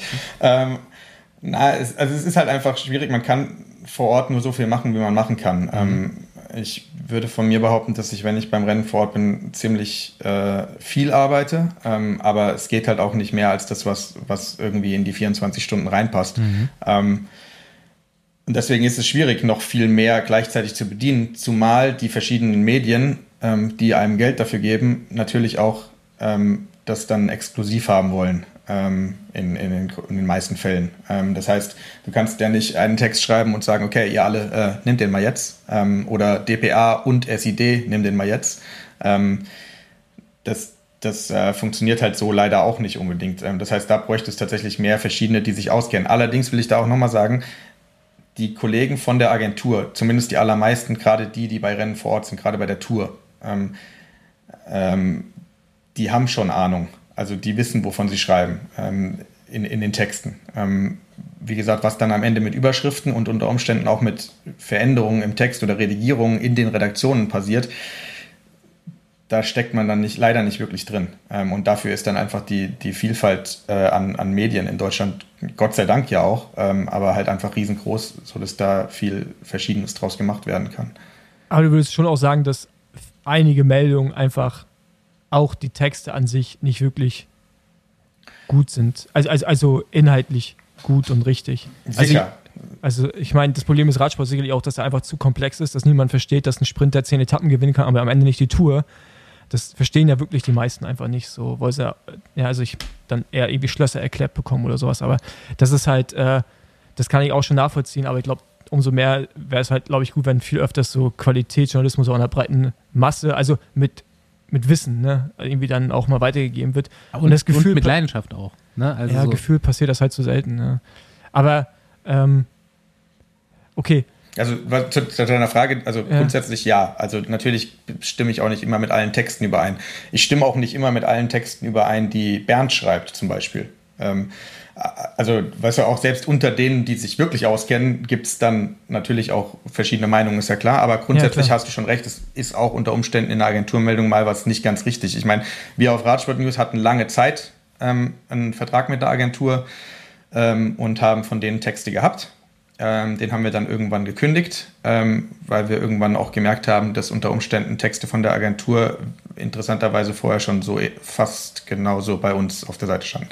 Also ähm, hm. das Problem, dass da manchmal halt auch es sich leicht gemacht wird, ähm, das, das gibt es definitiv. Also, und dass dann auch manchmal nicht alles richtig ist, äh, ja, das, das definitiv auch. Ja. Aber es sind ja. halt auch teilweise, also es sind alles nur Menschen ähm, ja, und, und da, da, können Fehler passieren. Aber was, was denkst du, muss passieren, damit Radsport gerade in Deutschland irgendwie wieder anders wahrgenommen wird und dass da auch, dass man mehr, dass man diesen Sport mehr versteht? Also gerade Beispiel, ne, zehn Etappen gewinnen und du gewinnst die Tour nicht. Das ist, simpel, können wir uns nicht vorstellen, warum man das nicht kapiert, aber das ist halt, den meisten geht das ja einfach so, die sich die Tour so mal nebenbei anschauen. Wie kann man, wie kann man Leute zu bekommen, diesen Sport mehr oder dass man sich vielleicht da mehr auch für interessiert, was da eigentlich gerade passiert. Wo ist es ja komplex? Also, ja. Ja, das ist, das ist, glaube ich, eine Frage, die, also die kann ich irgendwie auch nicht beantworten. Also für mich ist, also der, der Klassiker ist einfach zu sagen, okay, wir brauchen jemanden, der, ähm, der die Leute abholt, wie damals Telekom das gemacht hat. Ähm, also wo alle geguckt haben, weil die halt um Tour de France gefahren sind. Ähm, dann verstehen irgendwann auch wieder alle den Sport, weil ich glaube, alle, die damals geschaut haben, verstehen schon, wie man die Tour de France gewinnt, nämlich über Zeit und nicht über Etappensiege. Das ist halt die jüngere Generation, die da jetzt äh, das unter Umständen nicht weiß. Ähm, aber ja, ich meine, die Antwort auf die Frage, warum ausgerechnet wir Deutschen das irgendwie in unserer Gesellschaft nicht so verankert drin haben, diesen Sport ähm, wie andere, das weiß ich nicht. Das ist ganz schwer zu beantworten. Ähm, also da gibt es ja immer dann die Plattitüden, ja, Radsportnation und bla. Und, aber ich meine, bei uns fahren auch viele Fahrrad. Ähm, ja. und, aber ist halt was anderes. Aber ich, ja. also die Antwort habe ich tatsächlich auch absolut nicht, ja, habe ich schon oft gefragt. Ja, kulturell sind wir anscheinend irgendwie auch so, dass wir ja wirklich nur der Sportart folgen, die im Moment halt auch erfolgreich ist. Ne? Also ich meine, jetzt ist es gerade wieder Tennis mit Zverev, ähm, was wir alle so abfeiern oder zum Teil abfeiern, das irgendwie verfolgen. Und wenn jemand, der mal nicht mehr performt, haut man ein bisschen oben drauf und dann vergisst man den Sport dabei ganz schnell. Also das ist ja gleich, bis auf Fußball haben wir ja keine Konstante, so in der Wahrnehmung zumindest. Zeitlang war es Leichtathletik, wo du da ein paar richtig krasse Frauen hattest, die abgeliefert haben. Ähm, aber es ist auch gerade wieder so ein bisschen weg und äh, so Biathlon war ja auch schon mal größer für mich in der Wahrnehmung. Also ich habe das selber auch früher geschaut, auch genauso Skispringen. Auch mittlerweile schaue ich es gar nicht mehr. Und das ist ja irgendwie schon immer so, dass wir so Hochs und äh, Tiefs haben ne, mit gewissen Sportarten. Der Radsport halt dazu. Obwohl man gerade sagen muss, ich finde, der deutsche Radsport gerade so interessant ist wie schon lange nicht mehr, auch im weiblichen Bereich. Also man ja mega viele Geschichten erzählen kann und da wirklich verschiedene Charakteren hätte, dem, dem man folgen kann. Ne? Also wo ja wirklich alle was da, für alle was dabei wäre, so auch von wie die Typen so draußen das und so. Ja, das ja. ist so ein guter Punkt, äh, Felix. Du hast eben an, angesprochen, dass die männlichen Radprofis oft mal so schwer zu kriegen waren oder nicht so gerne mit Journalisten geredet haben. Das liegt natürlich wahrscheinlich so ein bisschen an der Vorgeschichte, wie es ein paar Jahre lang äh, das Ganz Verhältnis klar. eben war. Äh, wie hat sich das verändert? Hat sich das jetzt so gebessert oder ist es immer noch so, dass die schwierig sind? Weil ich finde schon, dass irgendwie über viele Fahrer gar nicht so viel, ja, dass man von denen gar nicht so viel mitbekommt. Ne? Also während der Tour, klar, gibt es mal ab und zu so ein paar Specials irgendwie, ähm, jetzt hier ARD, ZDF, über den einen oder anderen deutschen Fahrer, aber ansonsten passiert da ja relativ wenig so. Ähm, aber erreichbar sind sie. Aber erreichbar sind sie. Und das ist eben, also das ist definitiv hat sich äh, über die Generation gebessert aus meiner äh, Reporterperspektive. Ähm, also aktuelles Beispiel, ich habe am ähm, Montagabend mit einem von deinen Fahrern ähm, kurz WhatsApp geschrieben und, äh, und er hat dann gesagt, ja, ich würde dir gerne, äh, können wir kurz telefonieren, anstatt Sprachnachrichten zu schicken. Und dann haben wir kurz noch telefoniert um 21.30 Uhr. Ähm, das ist noch okay, 21 Uhr. Ist gerade noch okay, ja. Ich habe kurz überlegt, ob ich es sagen darf. ähm, also äh, mit Jonas Rutsch gesprochen nach der, nach der zweiten äh, Tour des Swiss-Etappe und äh, um ja. dann noch einen Text zu machen. Das ist mit zehn Jahre älteren Fahrern ähm, war das nicht denkbar. Ähm, mhm. So, außer du bist schon irgendwie, kennst ihn schon sehr gut. Ähm, aber da dies teilweise, ich, also gerade in meiner Anfangszeit, klar, da war ich auch noch nicht so bekannt ähm, bei den Fahrern. Da wusste, wussten die meisten wahrscheinlich nicht, wer ich war. Aber da habe ich zum Beispiel auch mit einem Teamkollege von dir, Andreas, ähm, mal einen Termin abends im Hotel gehabt. Und er kam nicht. Mhm. Und dann sitzt du da zwei Stunden äh, in der Lobby und kommt halt nicht. und Ja. äh, du weißt halt, er sitzt oben im Hotelzimmer. Äh, und so unterschiedlich äh, ist da die, die Range quasi. Ähm, das das gibt es bei den Frauen zum Beispiel, äh, weiß ich, eine einzige Fahrerin, die manchmal ein bisschen kompliziert ist äh, und nicht so gerne, ähm, nicht so gerne spricht. Das kommt Was gleich beim? Interview-Bingo. Okay, okay. Gut, dann sage ich es jetzt noch nicht. Ähm, ja, aber grundsätzlich, das hat sich definitiv verbessert. Also die, gerade die Jungen sind deutlich, äh, sind deutlich zugänglicher. Es gab auch bei den Älteren gibt es auch zugängliche äh, Fahrer, Mhm. die immer sprechen. Gerade die, also Sibi brauche ich glaube ich nicht dazu sagen, dass äh, Marcel Siebeck immer gerne, Dass er äh, gerne redet. Ja. gerne spricht und deswegen auch zur Verfügung steht. Einmal Der- Mikrofon hinhalten und Ja, dann. der hat, ab, der hat äh, Abschiedsrennen am Wochenende. Kurz Fun, Ja. Fun Fact. Äh, Rund um, Gas, rund um. Gaskessel können wir alle mal hinkommen. Wer, wer Bock hat, sich das anzugucken, sind viele ehemalige Profis auch am Start. Genau. Äh, in auch Bocholt. Aktuell, auch aktuelle. Profis. Bocholt ist nicht so groß, also man wird es schon finden, Man wenn man denkt, wer. Ja. ja, aber der zum Beispiel hat natürlich immer gesprochen und der war auch für uns oft der, äh, ja, quasi der Pressesprecher für André Greipel. Ähm, Okay. Oft genug, wenn, wenn André äh, nur in Anführungszeichen Zweiter oder Dritter geworden ist beim Toursprint, ähm, ist André am Bus einfach äh, sauer reinmarschiert und äh, Sibi stand dann draußen und hat gesagt, ja, André braucht mal Luft, aber ihr, ich sage euch alles, was ihr wissen wollt, so ungefähr. Ja.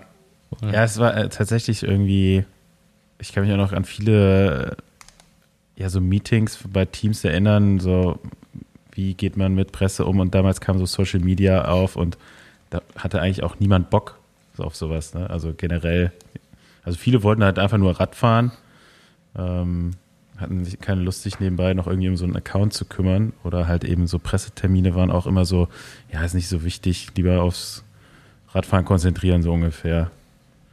Aber ja, ähm, ja ist vielleicht dann auch so ein bisschen tatsächlich so ein hausgemachtes Problem, habe ich gerade überlegt, ne? dass man halt so jahrelang irgendwie gar nicht so, so wirklich an die Fahrer rangekommen ist.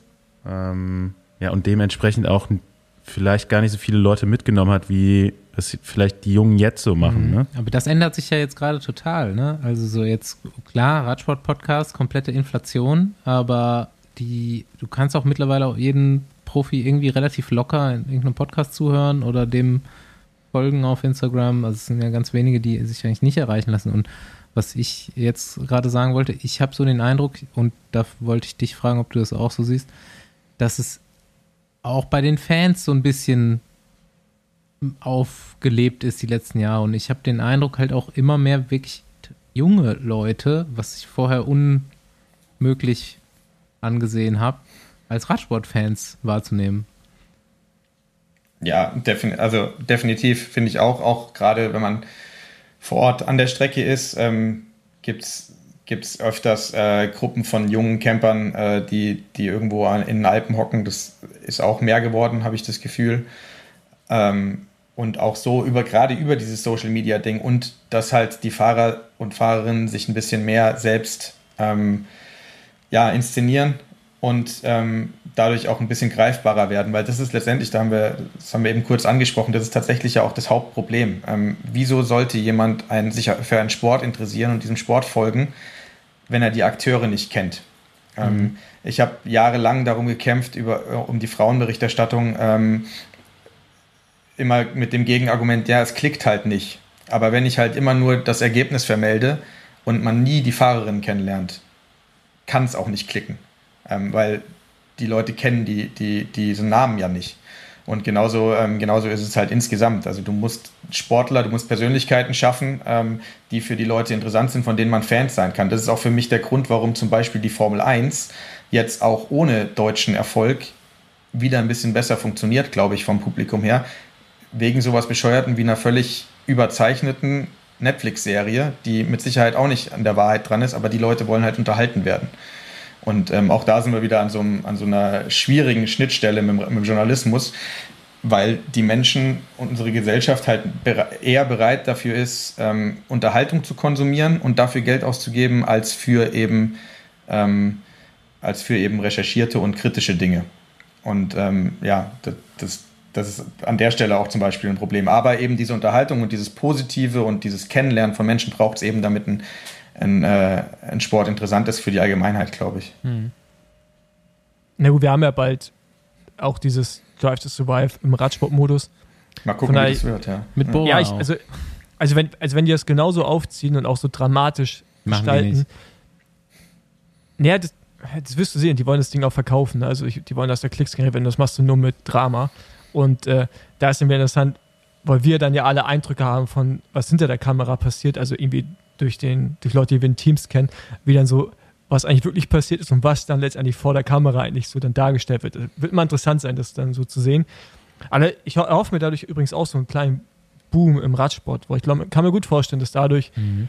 gerade noch mehr junge Leute animiert werden, sich das anzuschauen, weil man das natürlich dann so real life auch mal sehen will. Also ne? die da haben ja schon viele Teams versucht, jetzt irgendwie so Dokus, Jumbo macht das immer wieder zu Touren und so weiter, DSM hat das schon gemacht oder Sunweb damals, ähm, jetzt Bora zum Giro.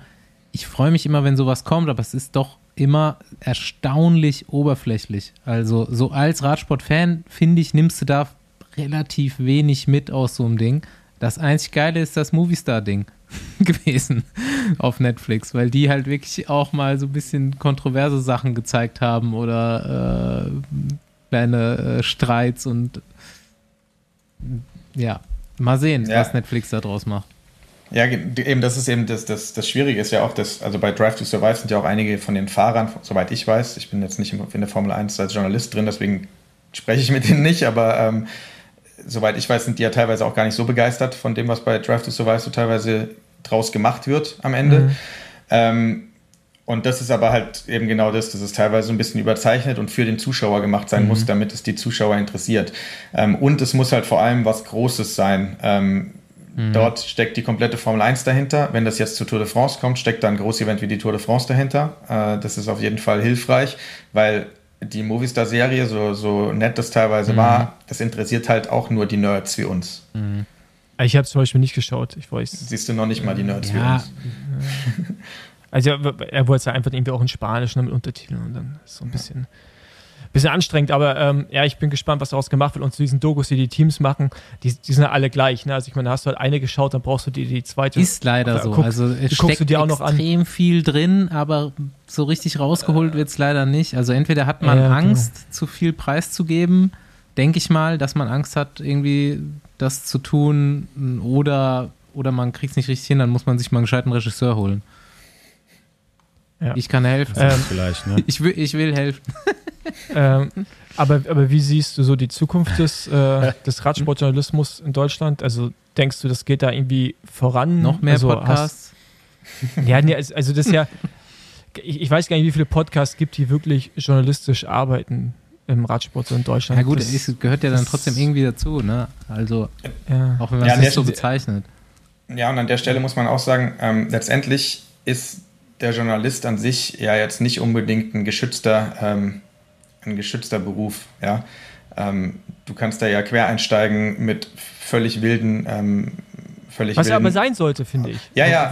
Also Ja. das ist, ja, ja, das ist, ist meinungsbildend. Also ich finde, das Mhm. sollten nicht irgendwelche Hans Würste, also das, also ne, wir es ja zum Teil, wir hauen da auch einfach irgendwas raus und wir können uns immer dahinter Ja, verstecken, Paul. was wir auch machen, dass wir kein, nein, jetzt mal ohne Scheiß, das ist ein bisschen Selbstkritik auch, dass wir keine Journalisten sind und das ist auch richtig so, finde ich. Aber ich finde, Leute, die sich Journalisten nennen, sollten, sollten für was Gewisses stehen. Also, weißt du, das finde ich nicht richtig, dass man es einfach so machen kann. Ja, letztendlich, letztendlich ist das Medium das Entscheidende. Ne? Also, dass die, das Medium, also ob das jetzt der Spiegel ist oder wie auch immer, dass das quasi dafür steht, dass das jetzt geprüft ist und dass das passt. Ja? Ähm, weil letztendlich der einzelne, die einzelne Person wird es immer verfärben.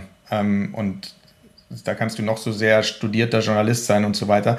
Also auch das ist was, was man zum Beispiel im Studium, was ich im Studium gelernt habe, es gibt keine, ob, keine richtig lupenreine Objektivität. Es ist immer irgendwie subjektiv. Selbst ein abgefilmtes Fußballspiel, das du am Fernsehen verfolgst, ist nicht die objektive Wahrnehmung, weil es kommt darauf an, wo die Kamera steht. Ähm, und so ist es ja mit allen Dingen. Das heißt, wenn jetzt eine Person irgendwas recherchiert und einen Text schreibt, ist es immer ein bisschen verfärbt. Ja, natürlich gibt es dann mehr und weniger richt, äh, richtig und falsch, ähm, aber ein bisschen verfärbt ist es immer. Und so ist es halt, ja, wenn du einzelnen Personen glaubst, dann bist du unter Umständen auf dem Holzweg ähm, an, an, an einzelnen Stellen. Und, das ist, und da holt es genauso die Influencer wie die einzelnen Journalisten oder die Leute, die sich Journalist schimpfen, rein. Ähm, gibt ja auch genug YouTuber, die sich als Journalist bezeichnen, aber ähm, wenn man dann mal recherchiert, vielleicht auch gar nichts dahinter steckt. Ähm, und so, ähm, ja, so ist es halt schwierig. Und letztendlich, eigentlich hat jeder, auch der Podcast wie ihr, ähm, irgendwie eine Verantwortung dafür, keine falschen Sachen zu behaupten und irgendwie sorgfältig zu sein, wenn er etwas publiziert und weiß, wie viele Menschen einem zuhören.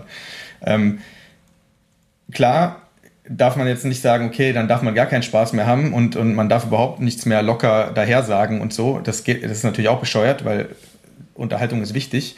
Aber ähm, trotzdem ist auch da natürlich, also meiner Meinung nach ist man von der Sorgfaltspflicht, wenn man viele Menschen erreicht, nie, äh, nie ganz freigesprochen. Egal, ob man sich jetzt äh, Podcaster, Influencer, Journalist oder Lehrer oder wie auch immer äh, schimpft. Ja, aber das ist auch mal ein Unterschied, ob man wissentlich eine Falschaussage trifft, was wir. Nee, ja. Da, da gehe ich davon aus, dass wir drei das nicht machen. Also würde ich sagen, die Hand ins das machen wir nicht. Und das ist ja ein Unterschied zwischen ähm, nicht wissentlich, also nicht wissentlich etwas Falsches sagen und im Nachhinein zu erfahren, dass was man gesagt hat, ist falsch. Das ist ein Riesenunterschied. Ja, so, klar, klar. Ja. Ich glaube, ich glaub, das ist das, was du sicherlich auch meinst, wo du dann irgendwie Kritik uns gegenüber dann loswerden wolltest, weil ich glaube, wir sagen nie etwas, was, wovon wir in nein, dem Moment nicht. Paul ist sich seit Anfang der Folge eigentlich nur am Selbstverteidigen.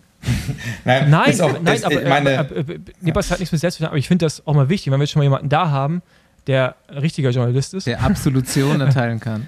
Richtig. Ja, äh, Finde ich das schon mal wichtig, auch darüber mal zu reden, weil mir ist ja auch oft mal angetragen wird, dass man falsche Aussagen trifft. Wir treffen keine, also gehen mal unsere Meinung wieder. Ja, das ist halt so dann einfach das Ding. Ja. Ja, nee, ich meine, also ich habe auch nie, äh, also wir haben ja jetzt kein Vorgespräch gehabt oder so, deswegen kann ich das an der Stelle äh, gerade rücken. Ich habe auch nie äh, sagen wollen oder gesagt, dass, dass ihr äh, die ganze Zeit nur Scheiße verzapft. Ähm, darum darum geht es nee, ja gar nicht. Ähm, habe ich auch nicht verstanden, ja. Sondern, aber mir ging es einfach darum, es gibt an vielen Stellen, auch nicht nur bei euch, an vielen Stellen einfach immer Kritik und die manchmal einfach nicht ganz gerechtfertigt ist, sondern die auch teilweise einfach, ja, ja, ein bisschen übers Ziel hinausschießt. Zum Beispiel auch, was das falsch, falsche Aussagen treffen.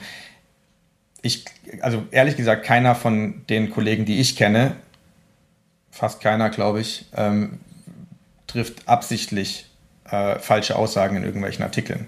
Ähm, die sind alle, die machen ihren Job, weil sie die Wahrheit versuchen sagen zu wollen. Ja, ähm, ja. aber wird dann halt teilweise ein bisschen verfälscht oder wenn man tief drin steckt, weiß man manches einfach besser. Ich habe keine Ahnung, das schweift jetzt ab, aber ich habe Beispiele, ähm, ich habe früher mit meinem Vater eine Oldtimer-Rallye organisiert ähm, und da war dies, die Lokalzeitung hier da und hat über, unsere, über unseren Job als Rennleiter da äh, geschrieben. Ich habe den Artikel später im, im Darmstädter Echo gelesen und habe gedacht, ja, pff, schwierig, äh, ist irgendwie fast nichts richtig dran. Ähm, aber das ist halt so, wie diese Person, die da war, es, es aufgefasst hat. Ähm, und das ist immer das Schwierige, wenn man etwas tief drinsteckt und dann jemanden, der sich nur passabel auskennt und Allgemeines drüber schreiben liest, dann jetzt kommt nie das Richtige bei raus. Hm. Aber man schafft es ja, und so ist ja der Kontakt diesmal auch wieder zustande gekommen, tatsächlich immer mal wieder auch Leute äh, zu begeistern. Wie wir da jetzt äh, von ich, Sebastian, können wir mal so stehen lassen, der hat ja tatsächlich aus, als ehemaliger Fußballfan, glaube ich, komplett jetzt Radsportfeuer gefangen und auch freier Journalist für größere Zeitungen teilweise. Hat jetzt, glaube ich, auch schon zwei, drei große Radsportartikel geschrieben. Ähm, also ist, man kann ja langsam vielleicht was bewegen. So. Ich will diese Hoffnung auf jeden Fall nicht aufgeben. Ähm, ja, auf jeden Fall. Und ist auch, also da habe ich mich zum Beispiel auch gefreut, dass du den Kontakt hergestellt hast, weil bei solchen Leuten, die eben dann dafür da sind, bei diesen großen allgemeinen Zeitungen ähm, zu schreiben, ähm, wenn man denen Infos geben kann, damit die Artikel von denen besser und stichhaltiger und in die richtige Richtung gehen, ist es ja, ähm, es ist halt, es ist toll, ja, weil dann eben diese Verbreitung und auch dieses Bekanntmachen der Personen eben da stattfinden kann.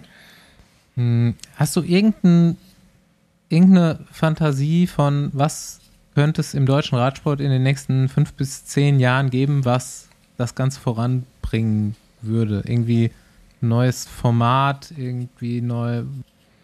Deutscher Toursieger.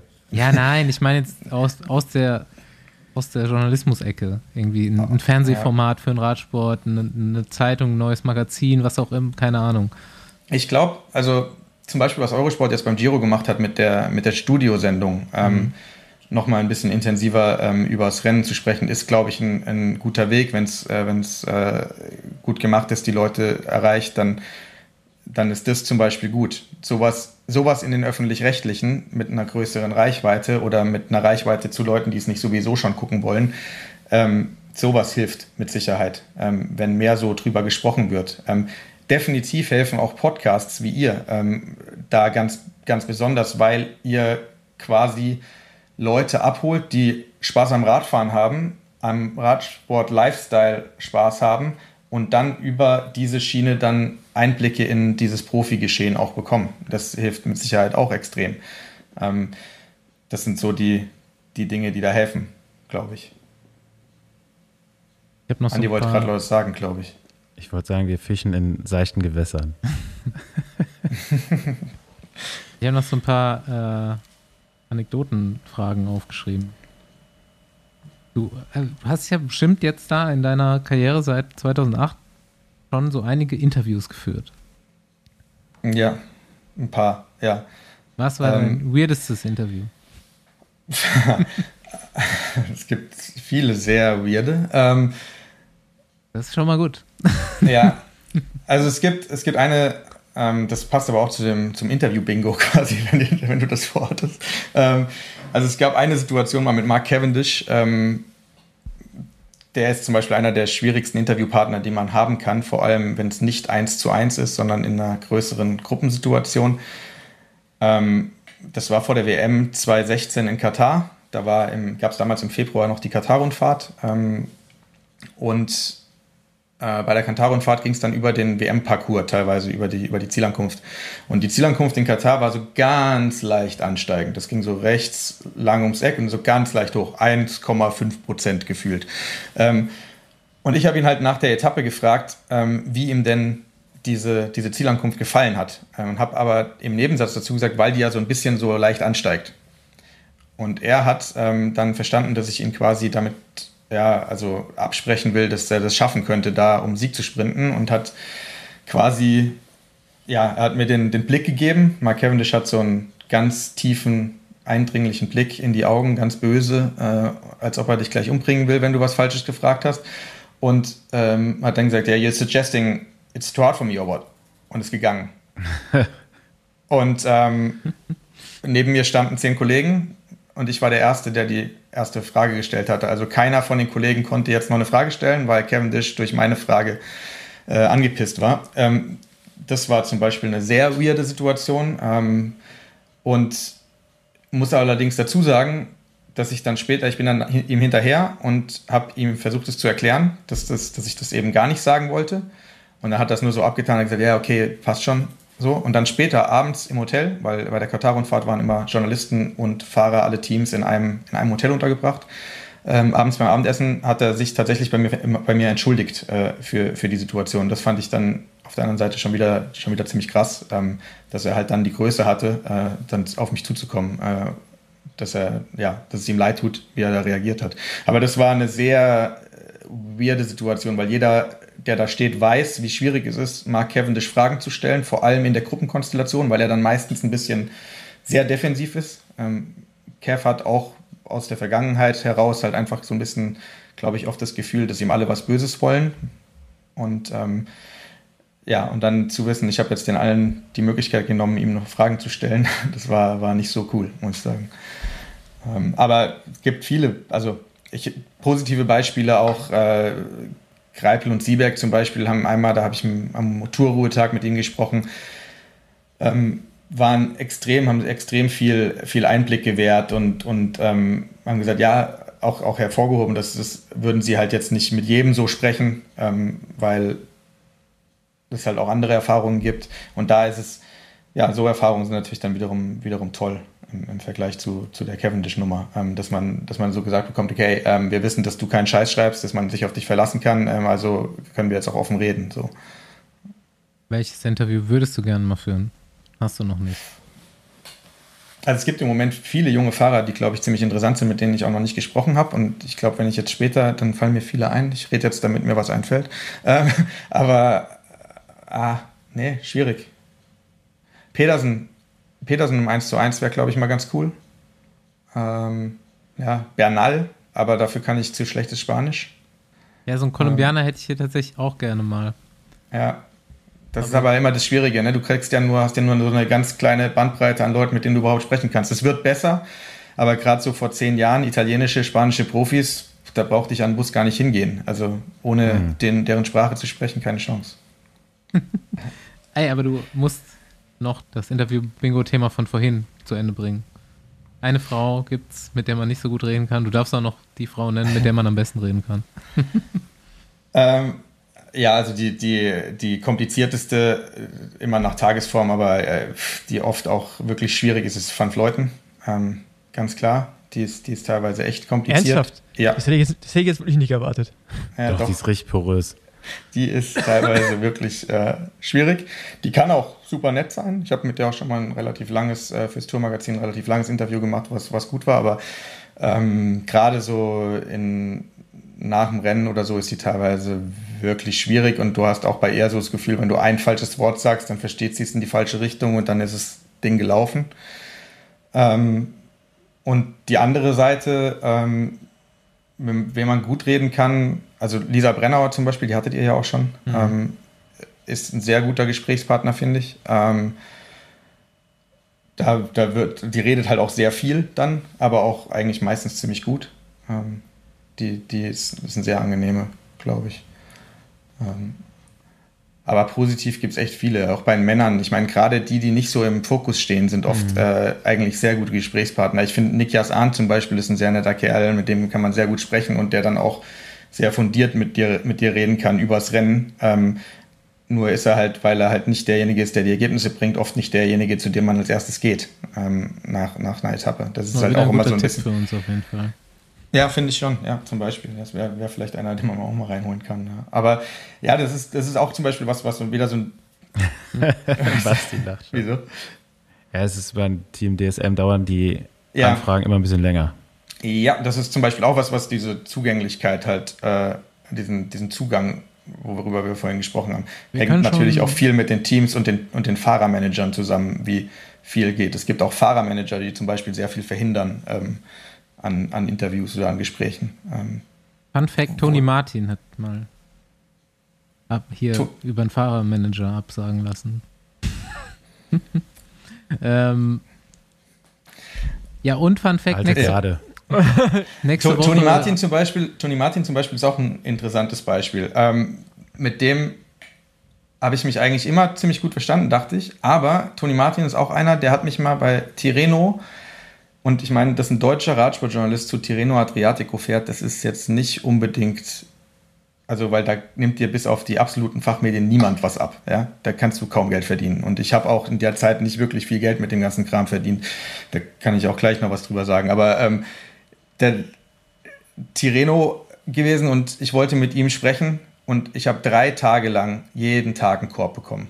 Also ich habe ihn einfach nicht zu sprechen bekommen. Und dann denkst du so, ey, Tirreno Adriatico. Es ist jetzt nicht so, dass du nach dem Rennen ähm, irgendwie dich sofort ins Bett legen musst und vorbereiten auf den nächsten Tag. Ähm, Toni Martin und Tirreno ist jetzt nicht unbedingt, dass, dass er da völlig on fire die ganze Zeit sein muss. Aber ging nicht. An anderen Stellen wiederum ist er total zugänglich gewesen, aber damals, da habe ich auch gedacht, ey, es kann nicht wahr sein. Ich bin hier bei dem Rennen, ich brauche ein Interview mit dir und du äh, verweigerst dich quasi.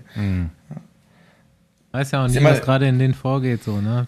Natürlich, du weißt nie, ob sie. Genau, ja, steckst du nicht drin. Das, äh, das, ist, das ist immer die Schwierigkeit. Deswegen kannst du natürlich dann auch nicht auf den Putz hauen, weil letztendlich, wenn jemand keinen Bock hat zu sprechen, dann hat er keinen Bock zu sprechen. Auf der, aber aus unserer Perspektive ähm, ist es manchmal ein bisschen schade, ja, weil, also, keine Ahnung, ich habe damals, das war, wann war das, 2015, 2016 oder so, da bin ich zu den Radrennen gefahren, habe im Auto gepennt, ähm, weil einfach das Budget nicht gereicht hat, um jetzt jedes Mal ein 80-Euro-Hotel zu buchen oder sowas jede Nacht. Ähm, und dann, ähm, ja, und wenn du dann halt darauf angewiesen bist, dass da ein paar Euros reinkommen, dann, dann ist halt scheiße. Ja, das sind alles so Sachen, die muss man auch verstehen, so außenrum, ne? Und das sind ja Sachen, die, die liegen nicht auf der Hand. Das ist auch für so einen Profi nicht klar, dass äh, Genau. der Journalist sein Geld mit dem Interview verdient. Ja. Ähm, Ähm, ist, ist, ist eigentlich die Einkunftsmöglichkeit geringer geworden, seit Social Media jetzt noch, also noch präsenter wurde? Nee, das würde ich nicht sagen. Das würde ich nicht sagen. Corona hat ein bisschen, bisschen Schaden äh, uns zugefügt, dass teilweise halt Medien schlechter zahlen. Ähm, Social Media hat jetzt da, glaube ich, nichts wirklich verschlechtert. Ähm, okay. Der Zugang zu Fahrern oder das Recherchieren vor Ort ist auch in der Corona-Zeit jetzt schlechter geworden, weil man nicht mehr so viel zu rennen konnte, beziehungsweise da dann halt kein Zugang mehr war. Früher ist man einfach beim Rennen ins Hotel gegangen oder ans Hotel gegangen und hat, mit, ähm, hat da gefragt, ob man mit jemandem sprechen kann. Das ging ja dann nicht mehr. Dann gab es diese Bubble, die Medien waren komplett abgeschnitten vom Peloton. Man durfte sich nur am Start in dieser Mixzone treffen. Ähm, und ähm, dadurch ist der Zugang ähm, schlechter geworden und vor allem haben die Teams dadurch gemerkt, dass es auch funktioniert, äh, uns alle über eine Zoom-Pressekonferenz ähm, zu informieren. Hm. Was dann den Vorortjournalisten natürlich auch ein Problem macht, weil dann alle, die zu Hause auch am Schreibtisch sitzen, die Infos schneller haben oder schneller verarbeiten können, als die, die vor Ort ähm, sind. Mhm. Das sind alles so, so Schwierigkeiten, die man auch, glaube ich, von außen wirklich absolut nicht sieht. Ne? Also was, was es tatsächlich an, der, an dem Job vor Ort einfach auch schwierig macht. Ähm, sei es Internetverbindung bei, bei kleineren Rennen oder, oder so, die, wo du daheim sitzt und wenn du dann alles serviert bekommst, ist ganz einfach, aber du kriegst natürlich nie wieder die wirklichen Einblicke und kannst hinter die Kulissen schauen und weißt, was wirklich passiert ist. Das ist immer dieses, was ich vorhin gesagt habe mit der Objektivität. Ähm, ihr habt keine Ahnung, ob hier jetzt neben mir zwei nackte Jungs stehen, ähm, weil ihr nur meinen mein Bildschirm seht. Und so ist es halt mit den Zoom-Pressekonferenzen auch. Das ist ganz schwierig, da wirklich zu sehen, wie der Typ tatsächlich drauf ist und einen Einblick zu bekommen. Und das hat alles so ein bisschen gelitten jetzt durch, durch Corona und durch irgendwie neue Technologien wie, wie Zoom und Co. Bei mir im Hintergrund fängt gerade jemand an, Flöte zu spielen. Bei wem? Bei mir. Bei dir? du grade, vielleicht deswegen. Vielleicht hat er angefangen, weil ich gerade von den. Äh, ja, könnte sein. Ja. Ah. so, ja, jetzt können wir nochmal irgendwas Abschließendes anschneiden. Ja, also ich bin eigentlich auch so weit durch. Mich würde natürlich schon immer interessieren, was man so pro Artikel bekommt und all solche Dinge. Äh, aber ich es weiß nicht, inwieweit man du, du da über finanzielle äh, Sachen reden kannst. Aber ich kann mir jetzt auch nicht vorstellen, dass man da, du hast es selber schon gesagt, mal wird man nicht reich, aber man sollte ja schon irgendwie reichen, um Miete zu zahlen und in deinem Fall auch eine Familie zu ernähren.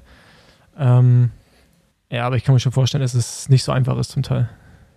Ja, es ist auch vor allem sehr unterschiedlich. Ähm, also ich, deswegen kann ich auch nicht wirklich was zu, zu konkreten Zahlen sagen, weil das natürlich auch eine Konkurrenzsituation ist. Ähm, aber ähm, es ist einfach sehr unterschiedlich. Es gibt Medien, die die Zahlen eigentlich recht gut.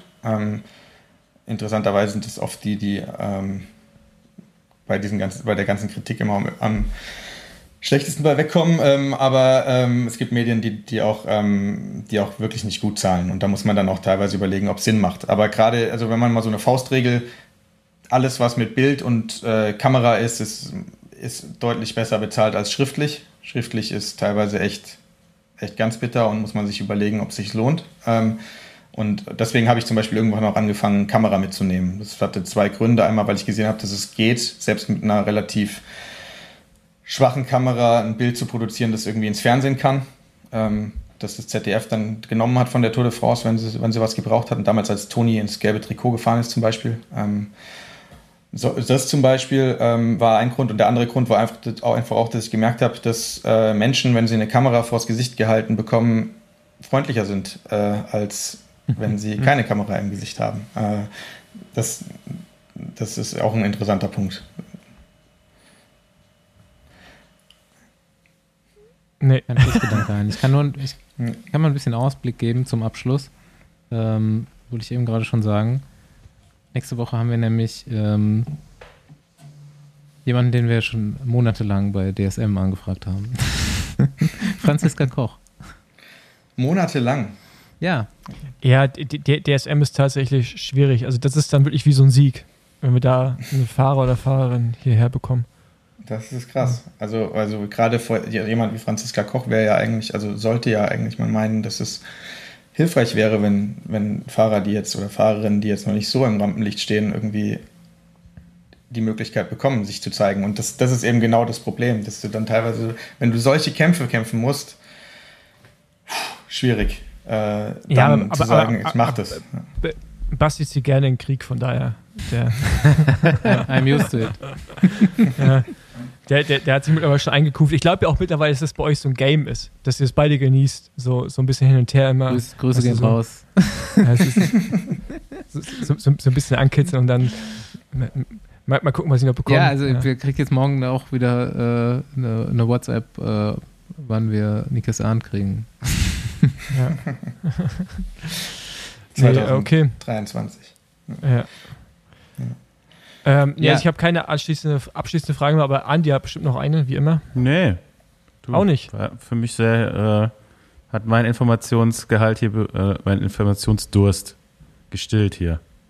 Ja, Bisher. ich, ich wollte abschließend sagen, dass ich, also wie gesagt, ich wollte hier äh, nicht äh, auftreten als derjenige, der jetzt äh, alle möglichen Podcasts und äh, den Besenwagen irgendwie an die Wand fahren will und äh, Scheiße findet äh, aus diversen Gründen, weil ihr irgendwie Mist erzählt. Das äh, war absolut nicht meine Intention. Ich glaube, ähm, ich glaube, das sollte klar geworden sein. Ähm, mir geht es einfach nur, mir geht es darum, dass es manchmal einfach nicht nur bei euch, sondern allgemein in der Wahrnehmung so ein bisschen schwierig ist, wie, wie mit Medien umgegangen wird, äh, gerade mit journalistischen Medien, während andere Medien oder auch quasi Twi- Twitterati ähm, behaupten können, machen können, was sie wollen und dafür abgefeiert werden. Aber da ist wirklich das Interessante, ne? dass, dass man die gar nicht, dass man die gar nicht ernst nimmt, aber man die wahrscheinlich ernst nehmen sollte. ja, Also, sie haben halt eine Reichweite und das ist immer das Ja, Problem. genau. Man weiß nie, was die Leute für bare Münze nehmen, die das alle verfolgen. Und deswegen Ja, finde ich ja. halt, dass eine gewisse Sorgfaltspflicht und eine gewisse, ja, ein bisschen Vorsicht immer, immer gegeben sein sollte mit den Sachen, die man so sagt. Ähm, auch da hat zum Beispiel der, der, der Bernd Landwehr ja einen ganz guten Text zugeschrieben nach dem Giro ähm, zu der Kritik an, an Bohrer-Taktiken. Ähm, die ja, der, der Text hat ja auch viel auf Social Media abgezielt, ähm, was, da, was da teilweise geschrieben wurde und kritisiert wurde und irgendwie daneben war. Hm. Hat natürlich keiner von uns halt- gelesen. Nee, also, ich habe es mitbekommen, Kritik aber, ich, ist auch an mir vorbeigegangen. aber, aber am, ich meine, am Ende ist ja einfach das Wichtigste. Ne? Wie immer, man muss ja selber reflektieren können und wenn man Dinge falsch sagt, unwissentlich und dann am Ende ein besseres belehrt, Besserung belehrt wird, dass man einfach das auch da, also da drüber stehen kann und das dann quasi auch mal sagt. Aber das ist ja eher auch in der Presse eher mal so ein Problem, man sagt erstmal was und hinterher kommt dann die Richtigstellung und die liest dann keiner mehr.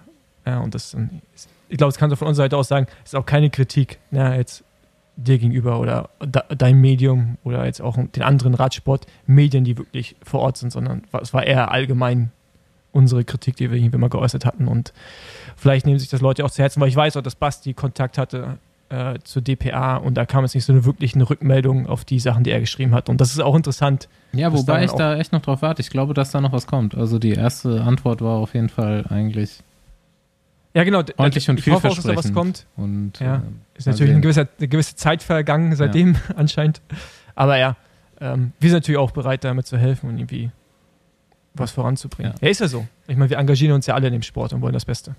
Ja, das ist eben das, was ich quasi damit ja auch irgendwie sagen wollte. Also, dass Ja. alle, die in diesen Sport involviert sind, das größten, also fast alle, natürlich gibt es Ausnahmen, aber ähm, eigentlich diesen Sport gut finden und deswegen in den Sport involviert sind. Ähm, und selbst diejenigen, die dann andere als ähm, Schmutzfinken bezeichnen, weil sie irgendwie äh, Dopingfragen stellen und so weiter, auch die tun das nicht unbedingt, weil sie irgendwas zerstören wollen, ähm, sondern weil sie halt der Wahrheit hinterher sind ähm, und, und versuchen Dinge rauszufinden.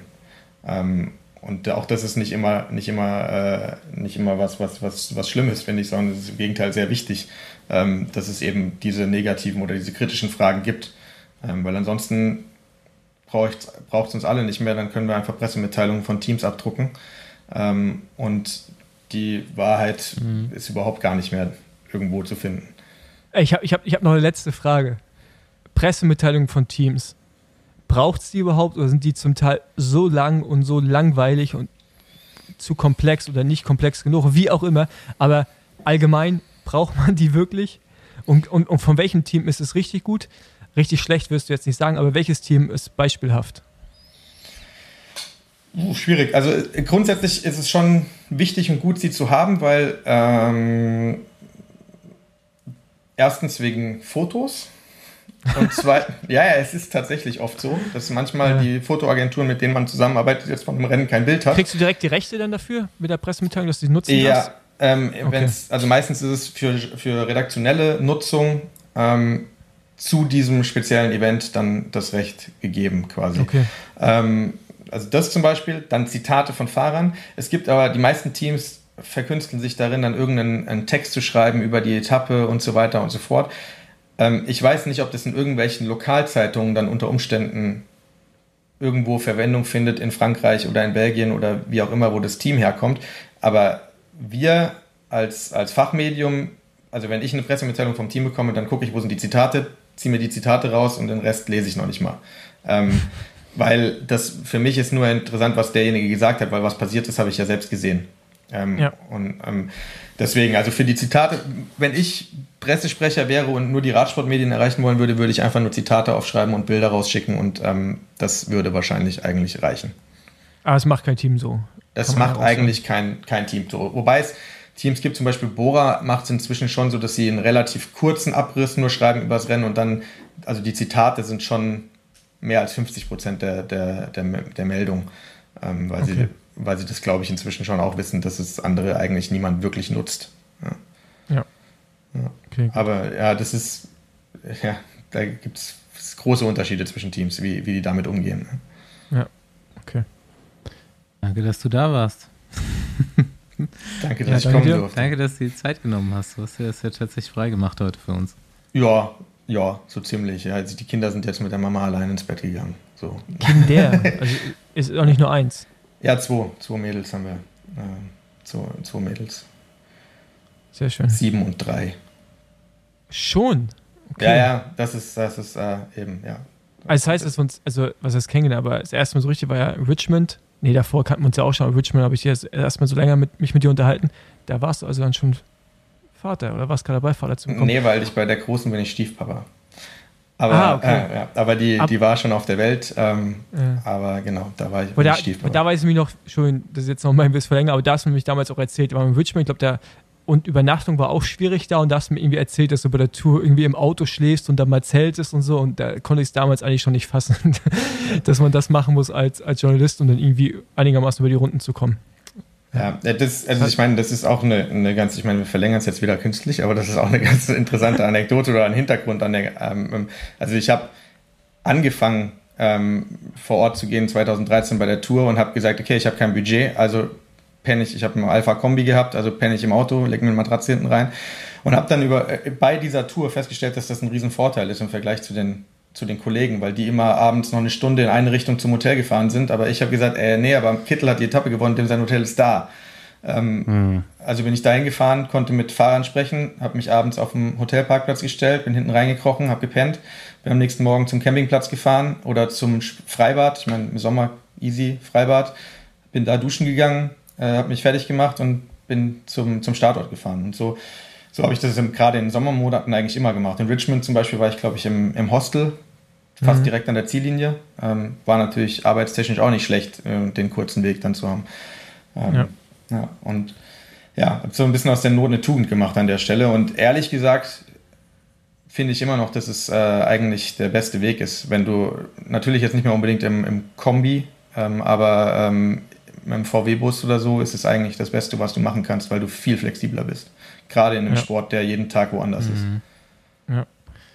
Okay, gut, das war jetzt dann wirklich meine letzte Frage. äh, ich sage ab jetzt auch nichts mehr, nicht, dass ich nochmal verlängere. Also vielen Dank, dass du da warst. Ich hänge immer noch was dran. Sorry. Ja, es gibt auch Radprofis, die die Tour fahren und mit dem Zelt übernachten müssen. Das stimmt, ja. Das stimmt. Allerdings, allerdings, allerdings ist da, ähm, glaube ich, trotzdem eigentlich genug Geld dahinter, als dass er nicht im Zelt hätte schlafen müssen hinter dem Projekt. Aber ja, das ist ja das Schöne an dem Thema. Ja, geht auch Okay. weiter. Alright, Gut. mal sehen, wann wir uns das nächste Mal sehen. Könnte auch passieren bei. Äh, Ich glaube, bei, bei, Wenn die Folge hier oder? raus ist, wahrscheinlich zehn Tage später bei der Deutschen. Ja, genau. Wir uns. dann, Super. Ja. Einen schönen schönen Dank. Abend. Ciao, ciao. Gleichfalls. Danke Ciao. für die Bühne.